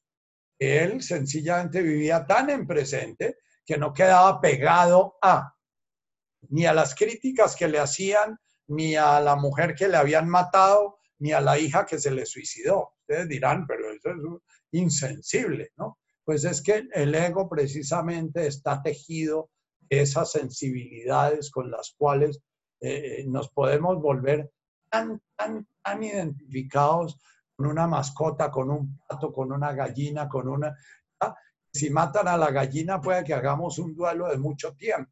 ¿Por qué? Porque la gallina hizo parte de nuestra identidad. Identificar significa en latín hacerme igual a. Entonces yo me hago igual al que tiene el gato, yo me hago igual al que tiene la gallina, yo me hago igual al que eso se llama identificación. Entonces Jesús nos habla que hay que comenzar a deshacer nudos. El primer, la primera parte dice, vamos a trabajar en el presente nuestras necesidades. Ir viendo cada vez, cada presente, qué necesidad es real y qué necesidad no tiene que ver realmente con nosotros. ¿Dónde estamos enredados? Entonces, la segunda oración ya viene a trabajar los enredos cuando yo me pongo realmente a trabajar el presente y entonces si me, si me sale algo que no me gusta y me, me entro en disconfort completo, entonces eh, miremos a ver dónde estoy enredado. Entonces, si me cancelan mal una consulta, quedo 10, 15 minutos ahí dando vueltas con una pirinola porque no me cancelaron bien la consulta y, entonces tengo que mirar ese enredo porque significa que yo tengo una necesidad que no es real, la necesidad de que no me cancelen una consulta porque yo soy un médico importante y porque cómo me van a cancelar la consulta. Y todo el bombo de la importancia personal que cada uno de ustedes lo conoce muy profundamente. Entonces, Ashboklan viene a decir, bueno, los nudos que, que usted comienza a descubrir que forman su yo, toca comenzar a deshacerlos. Vajoklan equivale a Netkadach. Netkadach es un plano de comprensión y Vajoklan es un plano de acción. El Padre Nuestro viene como, en, como una miloja. La primera nos hacen un planteamiento de comprensión y de entrega y en la segunda nos van diciendo cómo ir haciéndolo en cada presente. Entonces, en la primera parte, miramos qué necesitamos, miramos cómo es que necesitamos, miramos nuestros enredos y en la segunda, Vashvoklan Kauben Waktahein. Lucas ya introduce la palabra Waktahein, que es traducida como pecado, pero Kauben en arameo se refiere más a lo que está enredado, a lo que está entreverado, a lo que está complicado y que hay que soltarlo, ¿no?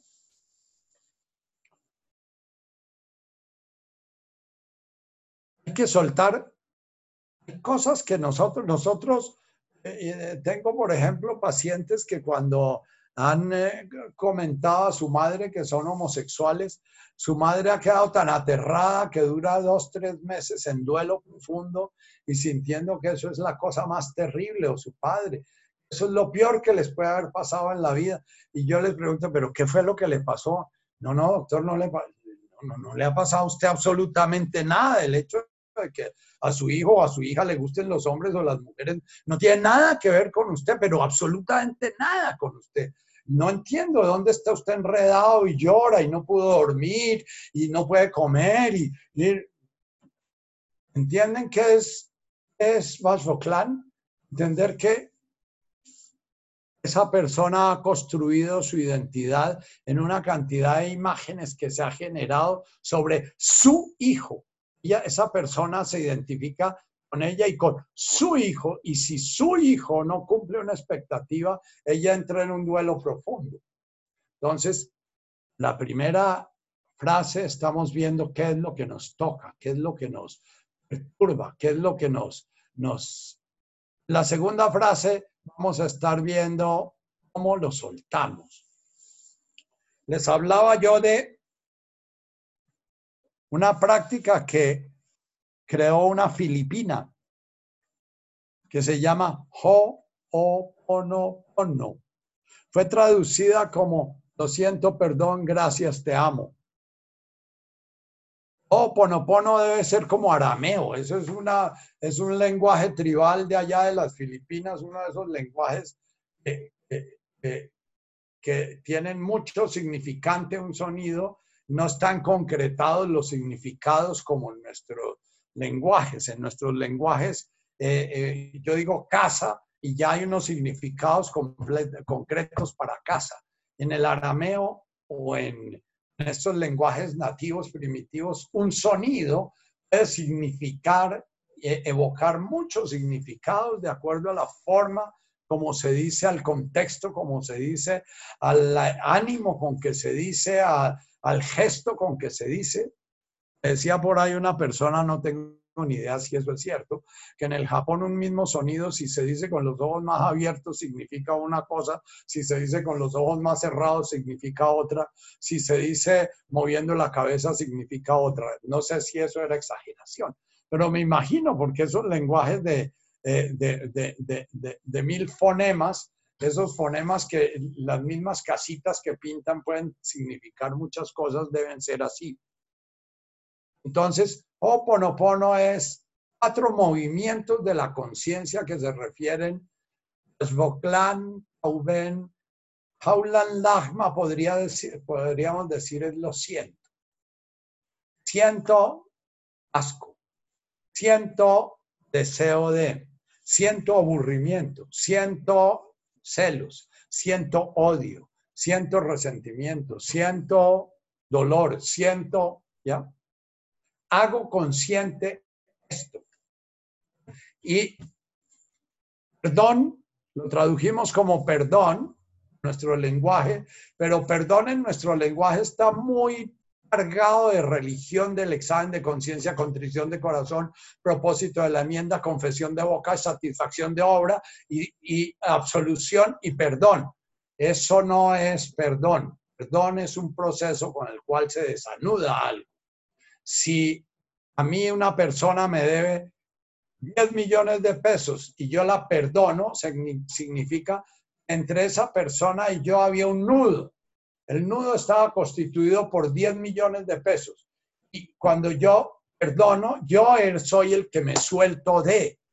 La otra persona no sé si se siente perdonada o no se siente perdonada. Ese es el proceso de ella. Yo, cuando perdono yo, es porque yo me suelto. El perdón es un proceso que se hace desde el proceso de conciencia mío, no desde el otro que hay que perdonar a las víctimas y que la víctima tiene que perdonar y que si una víctima perdona es porque ella decide dejar de ser víctima. Perdonar es dejar de ser víctima. Pero entonces perdón significa ver cómo es que yo tengo pañetado, amarrado y entreverado esos 10 millones de pesos. Ah, es que es que no es de, es que ellos me los pidieron es que no tienen, es que no es justo, pero es que yo no merezco esto, y es que yo, yo los necesito más que él, es que yo, es que yo. O sea, lo que hace el ser humano es estar justificando sus nudos. Y entonces, si en un momento determinado un hijo hiciera una calamidad como la que yo le hice a mi padre, que fue separarme de mi esposa oficial, él no me podía perdonar porque es que él estaba eh, indignado porque yo, de alguna manera, entonces papá tenía que estar haciendo muchas cosas para sentirse tan amarrado a mi vida y a mi decisión de separarme. No puedo perdonar a papá. Cuando perdono a papá es porque sencillamente se me olvidó eso. Ya que me desheredó, ya no importa, ya no tiene nada que ver en mi vida y de golpe voy descubriendo que me hizo un favor el berraco. Y me hizo un favor, pero divino. Porque yo hubiera quedado atrapado en esa cantidad de lazos de merecimientos, derechos, deberes, obligaciones que da una herencia grande. Los que han recibido herencias grandes saben lo que es de complejo eso. Eso es una maraña peor que la pupa de una mariposa que no pueden hacer nunca porque la pupa es tan cerrada que no la puede romper. ¿No? Vajvoklan es comenzar a soltarse. ¿Qué significa, por ejemplo, perdonar a mamá? Significa dejar de basar mi vida en el dolor y el sufrimiento porque mamá no me dio lo que yo necesitaba. Un día sentir, bueno, no, pues esa fue una circunstancia de mi vida. Mamá me dio lo que podía y, y gracias a que me dio lo que podía, estoy vivo.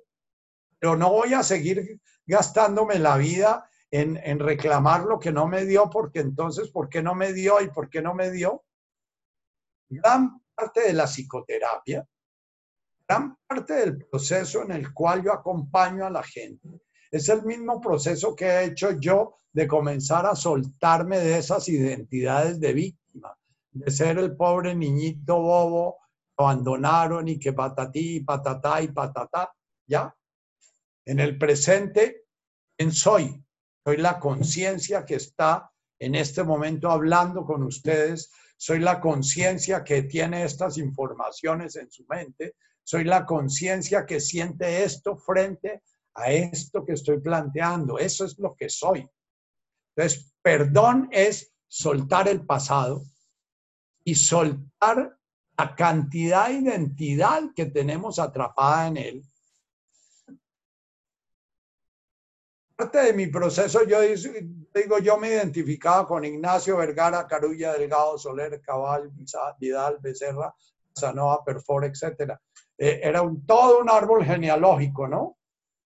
Poco a poco se fue reduciendo, reduciendo, reduciendo. Hoy soy Nacho, aunque ahí diga Luisi, Ignacio Vergara, eh, eh, fue porque lo pusieron mal, pero yo soy Nacho y la mayoría de gente me dice sino Nacho. En Nacho no existe ni mis ancestros, no existe ni nada de esos ruidos con los cuales yo me daba importancia o yo me daba resentimientos o me sentía víctima de o clan es salir de posturas que nos dan una identidad. Una persona puede pasarse la vida entera identificándose con el abuso que hizo su padre sobre ella. Y he tenido que acompañar a mucha gente que lleva la vida entera enredada porque fue abusada sexualmente a los cuatro o cinco años. Y, sí, yo sé que el ser abusado por el padre a los cuatro o cinco años es una cosa que genera un juego de energías brutales en ese ego se está conformando y un juego de relación con el entorno y de aprendizaje con el entorno, de desconfianza y de temor por la persona que me debe proteger. Y bueno, y eso es la psicoterapia. Comenzar a mostrar que eso fue una circunstancia y que tiene que comenzar a ver todos los vínculos que había en esa circunstancia a que se haya generado ese nudo. Si se hubiera dado esa circunstancia y no se hubiera generado ningún nudo, tendríamos que estar trabajando esas cosas. Mirar las circunstancias como anudamos. Para eso es el, el proceso reflexivo. El proceso reflexivo no es para ver si yo fui culpable o no fui culpable, porque la culpa es una manera de hacer otro nudo y, y apretarlo, ¿no? La, culpa no sirve para nada.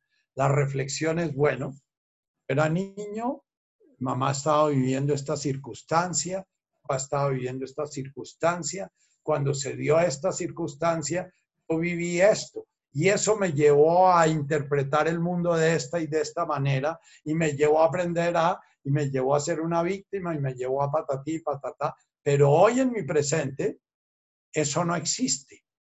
Existe la, la huella que quedó en mí y el trabajo de mi conciencia es desanudar esos enredos, irlos deshaciendo poco a poco. En el presente no hay ningún victimazgo que se se justifique. El que mantiene la víctima, víctima es el ego que todo el tiempo está recordando que él es una víctima, porque el ego siente que siendo víctima tiene una importancia personal y puede obtener cosas y puede, pero sufre mucho. Entonces, la víctima a mí me parece que es un muy mal negocio en la vida. Vasvoclan es ir deshaciendo lo que está anudado, pero La próxima vez trabajamos un poco más este tema porque se nos acaba el tiempo. Es al mismo tiempo que en mi presente voy a ser muy cuidadoso para no estar siguiendo, enhebrando a mis prójimos en mis mismos nudos. Porque cuando yo he sido víctima, yo tiendo a volver a los otros víctimas. Entonces, voy a ser un reclamón, voy a ser un exigente, voy a estar pidiendo cuentas, voy a estar juzgando, voy a estar, ya, estoy, estoy siempre pidiendo algo, pidiendo, pidiendo, pidiendo. Entonces, si yo no si yo quiero deshacer el nudo que tengo conmigo, al mismo tiempo me comprometo en este presente no seguir anudando, pero tampoco anudar a los otros, porque cada vez que yo anudo a otro, de alguna manera, si yo le cobro los 10 millones de pesos a la persona, estoy anudándome a ese otro. Cada vez que yo reclamo a alguien, me estoy poniendo una cadena con ese alguien, porque estoy diciéndole a mi ego que él tiene parte de su identidad puesta en lo que espero yo de esa persona. Entonces, en cada presente, cada vez que yo juzgo, cada vez que reclamo, tengo que estar ojo. Y cuando pido, pido Jaulan Lachma, voy a pedir también que se ilumine mi presente para darme cuenta en cada presente cómo sigo anudando, cómo cada presente es un trabajo permanente del ego anudando. Cuando ustedes están meditando, lo que ustedes van a ver es al ego generando madejas, madejas de deberes, de derechos, de merecimientos, de obligaciones, de miedos, de deseos. Entonces observen a su ego trabajando en ese ratico de descansar. Ustedes descansen y dejen que su ego se siga desgastando en esa agitación mental.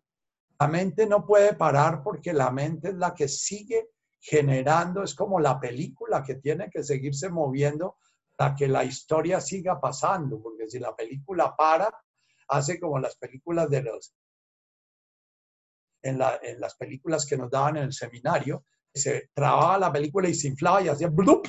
apareció una burbuja blanca. Eh, se quemaba porque eran unas cámaras viejas con unos bombillos que quemaban el celuloide, ¿no? Apenas se trababa, ¡blup! ¿ya? Entonces, en el presente, toca estar muy, muy, muy atentos a que el presente fluya, que no se trabe. Cada vez que en el presente nos salimos de la sensorialidad y vamos al concepto, estamos permitiendo que la película, perdón, cuando, estamos permitiendo que la película se trabe, es cuando en la meditación de pronto nos cansamos de mirar al ego, dar y dar y dar y dar y dar y dar, y entonces nos quedamos un ratico en la respiración, entonces se para la película y aparece, aparece una sensación de silencio, serenidad, pero cortica, porque apenas nos damos cuenta que estamos en silencio y serenidad, el cura vuelve y mete la película y la arranca otra vez porque hay que seguir la película. La mente es una película que se ve continua porque sigue mandando y mandando y mandando. Entonces, Vajvoklan es estar muy atentos a qué es lo que estamos haciendo en cada presente entreverar, entreverar, no ver el presente, sino estar construyendo la película de nuestra identidad. La identidad es una película. La conciencia es el, el telón sobre el cual se está proyectando esa película.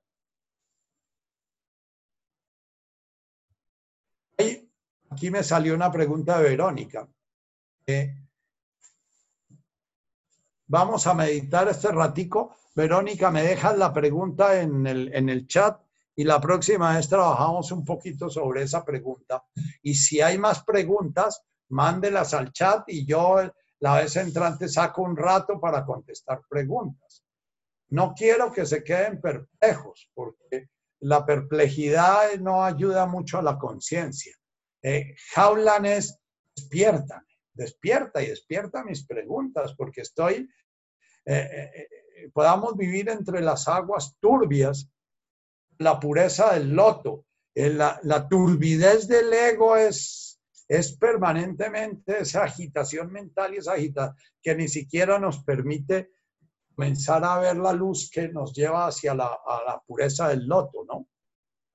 Entonces, los que quieran hacer preguntas las pueden mandar en la semana al chat en cualquier momento que se les ocurra sobre estas dos primeras o sobre la primera parte del Padre Nuestro o sobre lo que les despierta esto. Segunda parte del Padre Nuestro es práctica. Es dame la conciencia clara de lo que necesito, dame la sabiduría, dame el conocimiento, dame el valor, dame lo que necesito para hacer ese camino que, que va aquí en adelante, de comenzar a deshacer ese, ese bollo que llamo yo.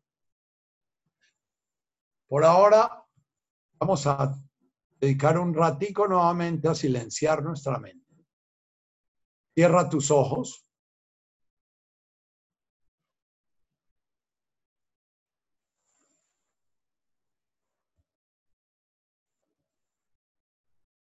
Nuevamente, descansa en tu respiración. La conciencia de descanso, gratuidad, llegar al oasis en el desierto. Poco a poco la, la vas invocando en tu, en tu meditación. Meditar no es un hacer algo, meditar es un dejar de hacer. Ponte en una postura en que no te duermas. Tampoco sea un sacrificio.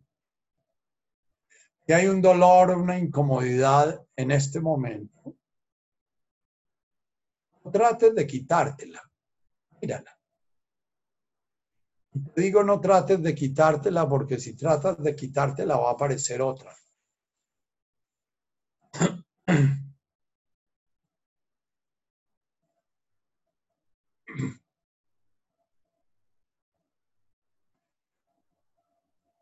Si estás cómodo y sereno y tu respiración es holgada, sabrosa, disfrútala.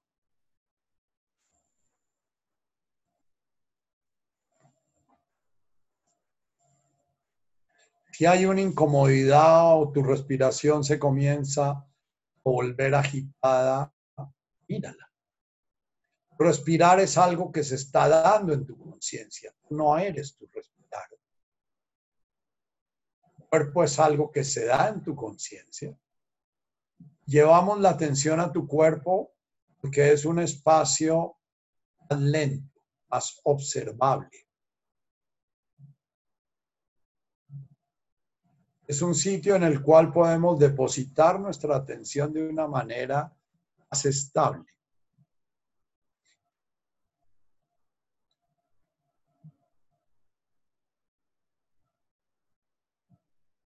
Observa con el rabito del ojo qué está pasando en tu mente. Mientras sigues observando tu respiración sin juzgarla.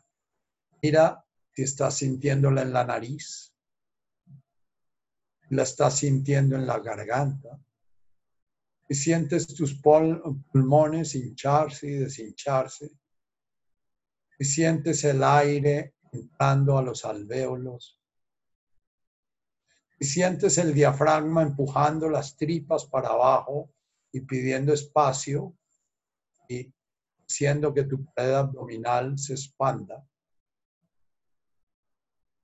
Y alcanzas a sentir el eco de la respiración en tu piso pélvico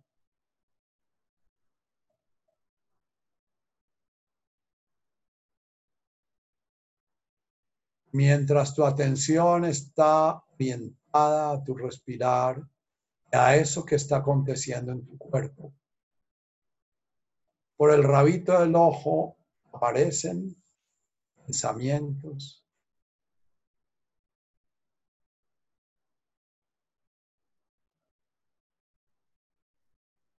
Pronto oyes un sonido y voz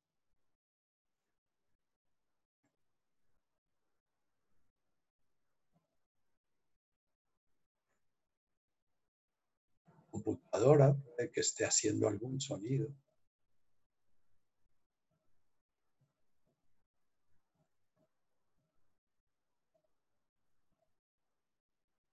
Como en el telón de fondo siguen pasando las ovejas de los pensamientos, sin quitar tu atención de la respiración, comienza a destinar otro pedacito de tu atención a esos movimientos mentales.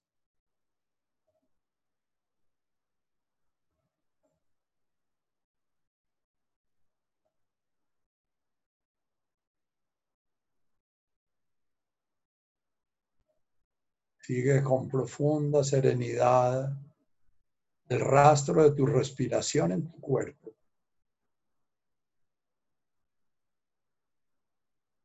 Mientras parte de tu atención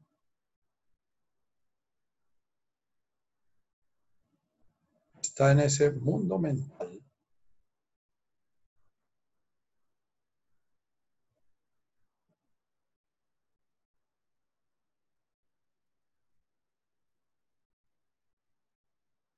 Date cuenta cómo al enfocarlo se desvanece.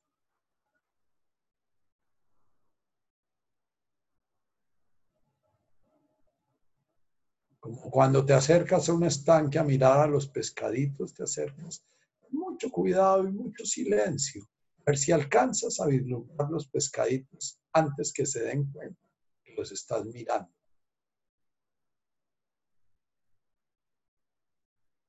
Vuelvete el niño chiquito curioso. ¿Qué será lo que está pasando por mi mente?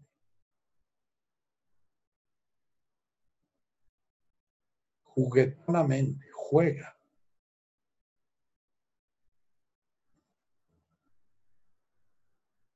curiosidad, el divertimento acompañan tu meditar. Si no os hacéis como niños,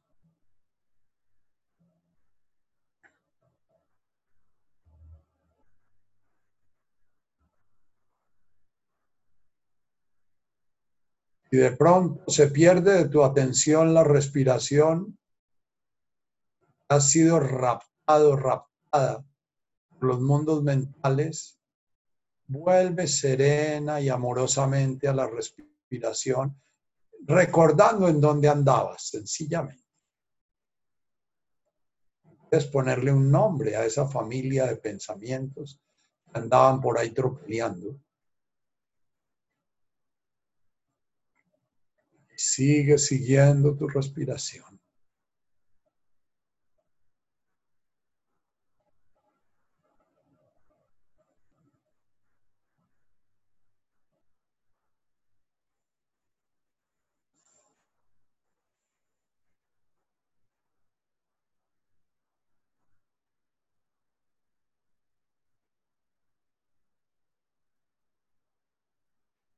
ese seguimiento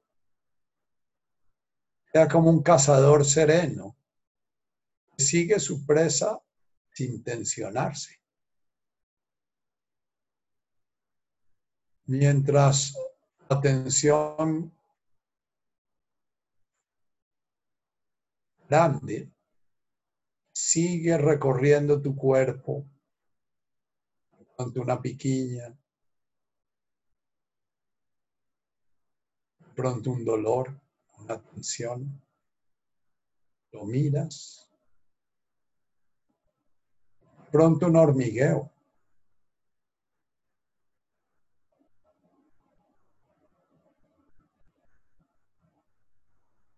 Mientras miras así ese tropel que pasa por detrás, comienza a darte cuenta si ese tropel está hablando de algún deseo, algún miedo.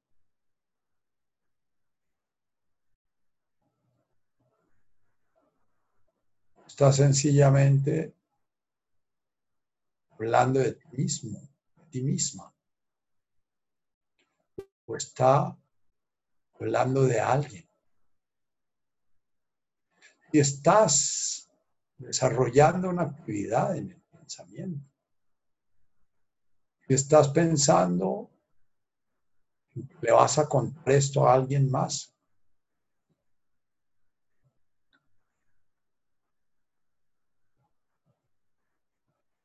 Con mucha, mucha suavidad. Si se da la atención, que la mente rapta la atención. Nuevamente vuelves a tu cuerpo suave y amablemente.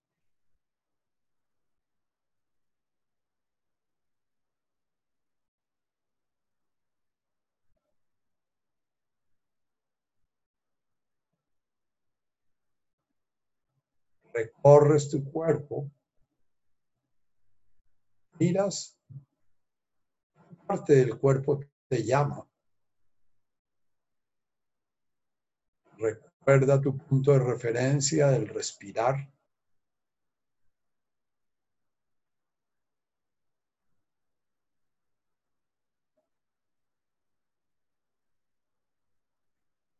Si de pronto pillas haciendo algún esfuerzo, viendo lograr algo, suelta. Recuerda que estamos en el recreo. Ese es el espacio del niño. Curioso, que contempla. Curioso, que juega. Debe llegar una ola de pensamiento. Ya está atendiendo la siguiente ola, la siguiente ola. Mientras su atención está mirando las olas del respirar, respirando,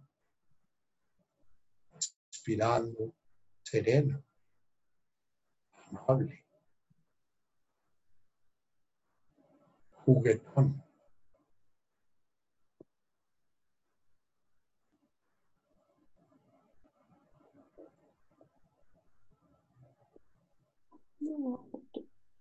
es drama para el ego, es comedia a la conciencia.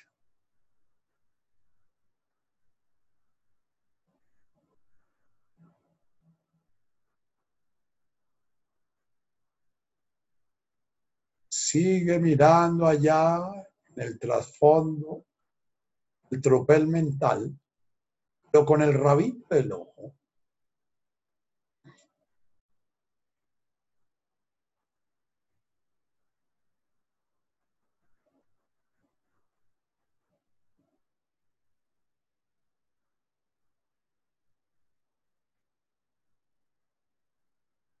Si no ves nada, diviértete en tu respirar.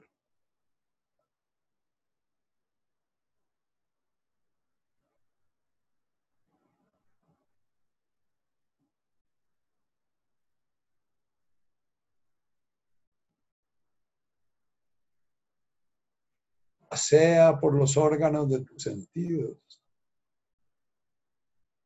Hueles algo. ¿Y algún sabor en tu boca? Tus manos se tocan. ¿Y algún movimiento en tu cuerpo?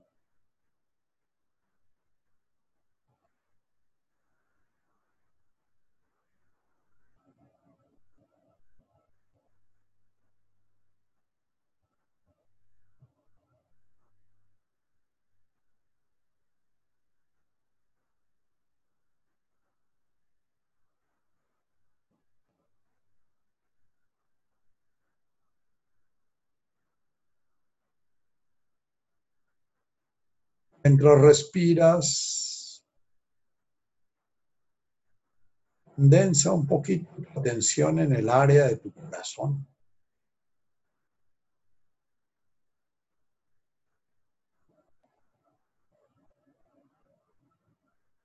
¿Cómo siente tu corazón ese respirar?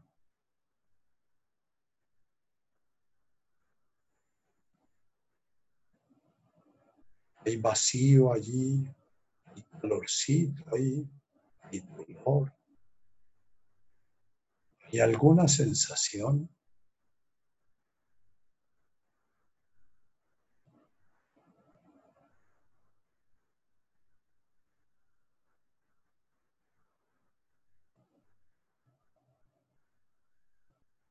¿Hay algún miedo allí? ¿Algún deseo?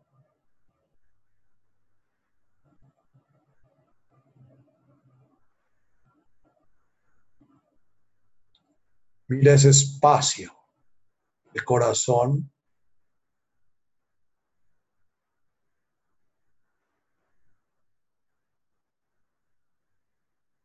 como un espacio muy valioso de la conciencia.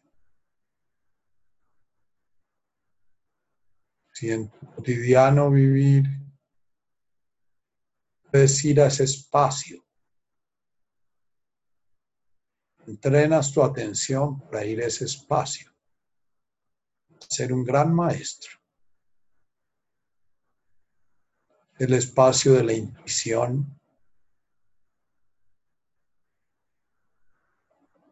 es el espacio del maestro interior.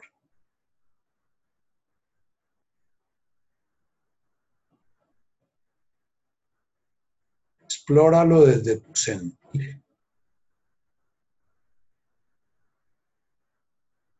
¿Cómo sientes tu respiración en ese espacio?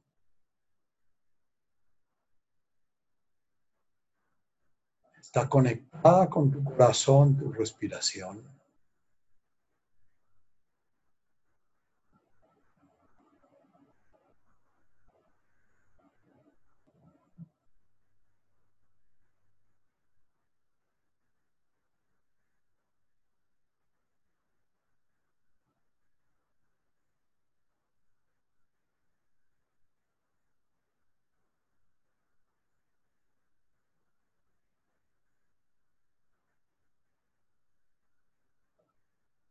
Muy en el trasfondo, en el primer plano, tienes tu respiración. El siguiente plano tienes el espacio de tu corazón tocado por esta respiración. Muy, muy, muy de reojo. Mira tu actividad mental mientras estás en el espacio del corazón. Es posible que se silencie.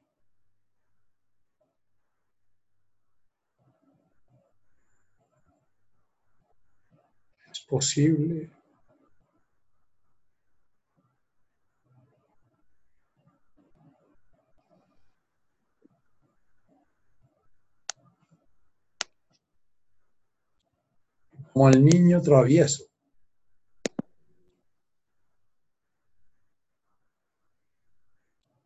Ha jugado y jugado. Y se recueste en el seno de mamá.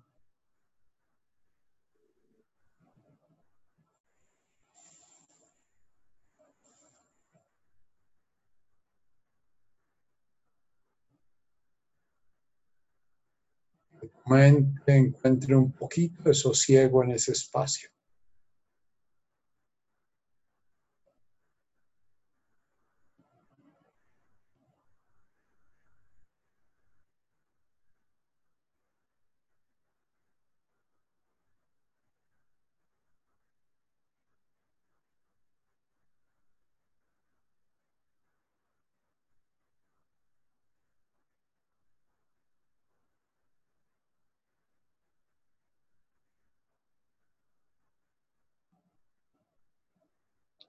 En ese espacio.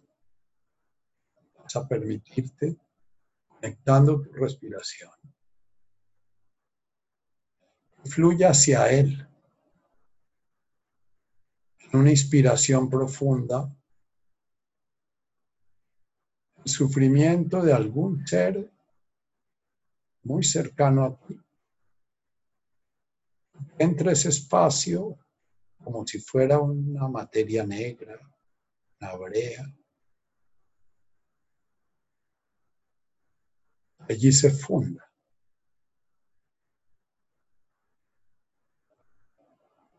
En tu espirar,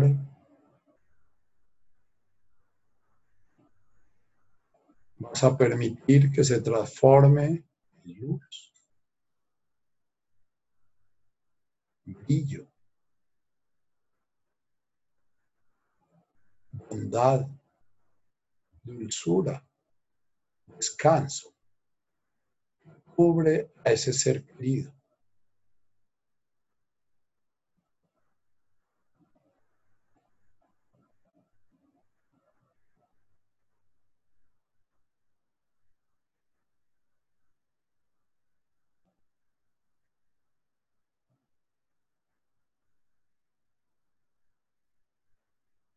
Nuevamente en un inspirar.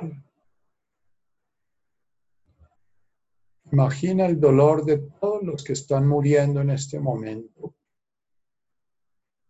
Cualquier enfermedad, incluyendo la que nos tiene en este momento singularizados. Inspira y siente todo ese dolor como una brea, como una resina. Entra en tu corazón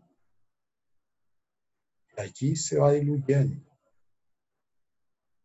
en ese espacio cálido y amoroso.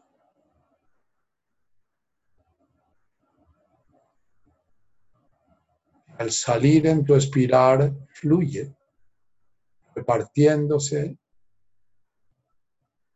en todos los seres están viviendo este momento de muerte.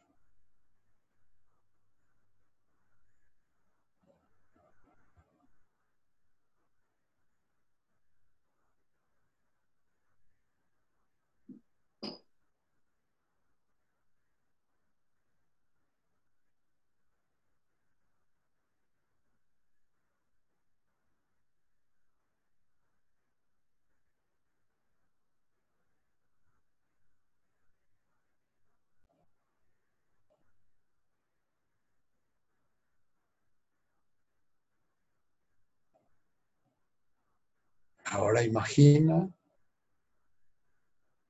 algún ser querido o un grupo de seres queridos viviendo una experiencia profundamente gozosa.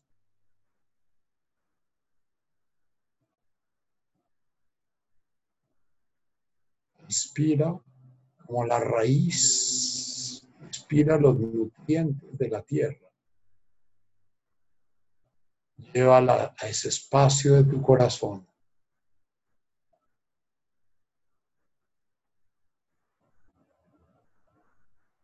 Y derrámala en el universo entero.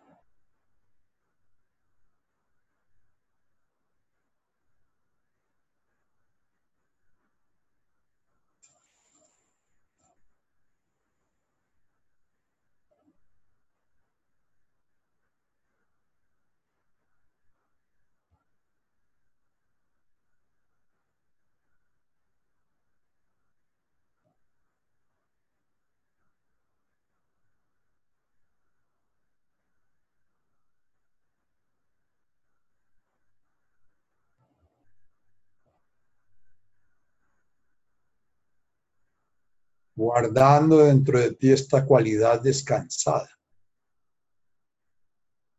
Impregne todo tu cuerpo. Cuando sea tu momento, abres tus ojos.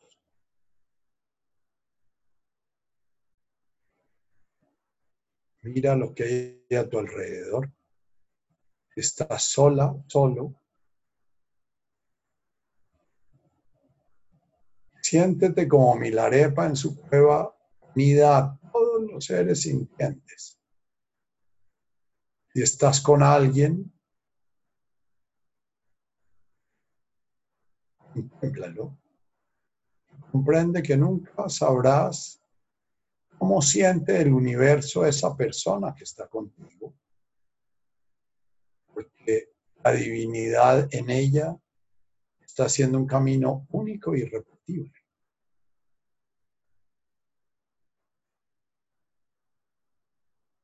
Posiblemente ella tampoco sabe bien cómo sientes tú la compasión, ni el amor, ni la confianza.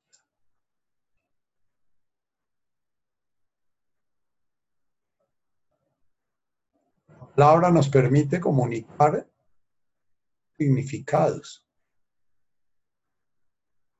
pero no vivencias. Acepta eso. Estamos unidos en la conciencia y separados en el fenómeno. Cuando buscamos la unión en el fenómeno, siempre salimos frustrados. Cuando la encontramos en la conciencia, descubrimos el amor, el gozo, la paz, el sentido de la vida. Agradezco el haber compartido este ratico conmigo y nos vemos el otro lunes si Dios nos la presta.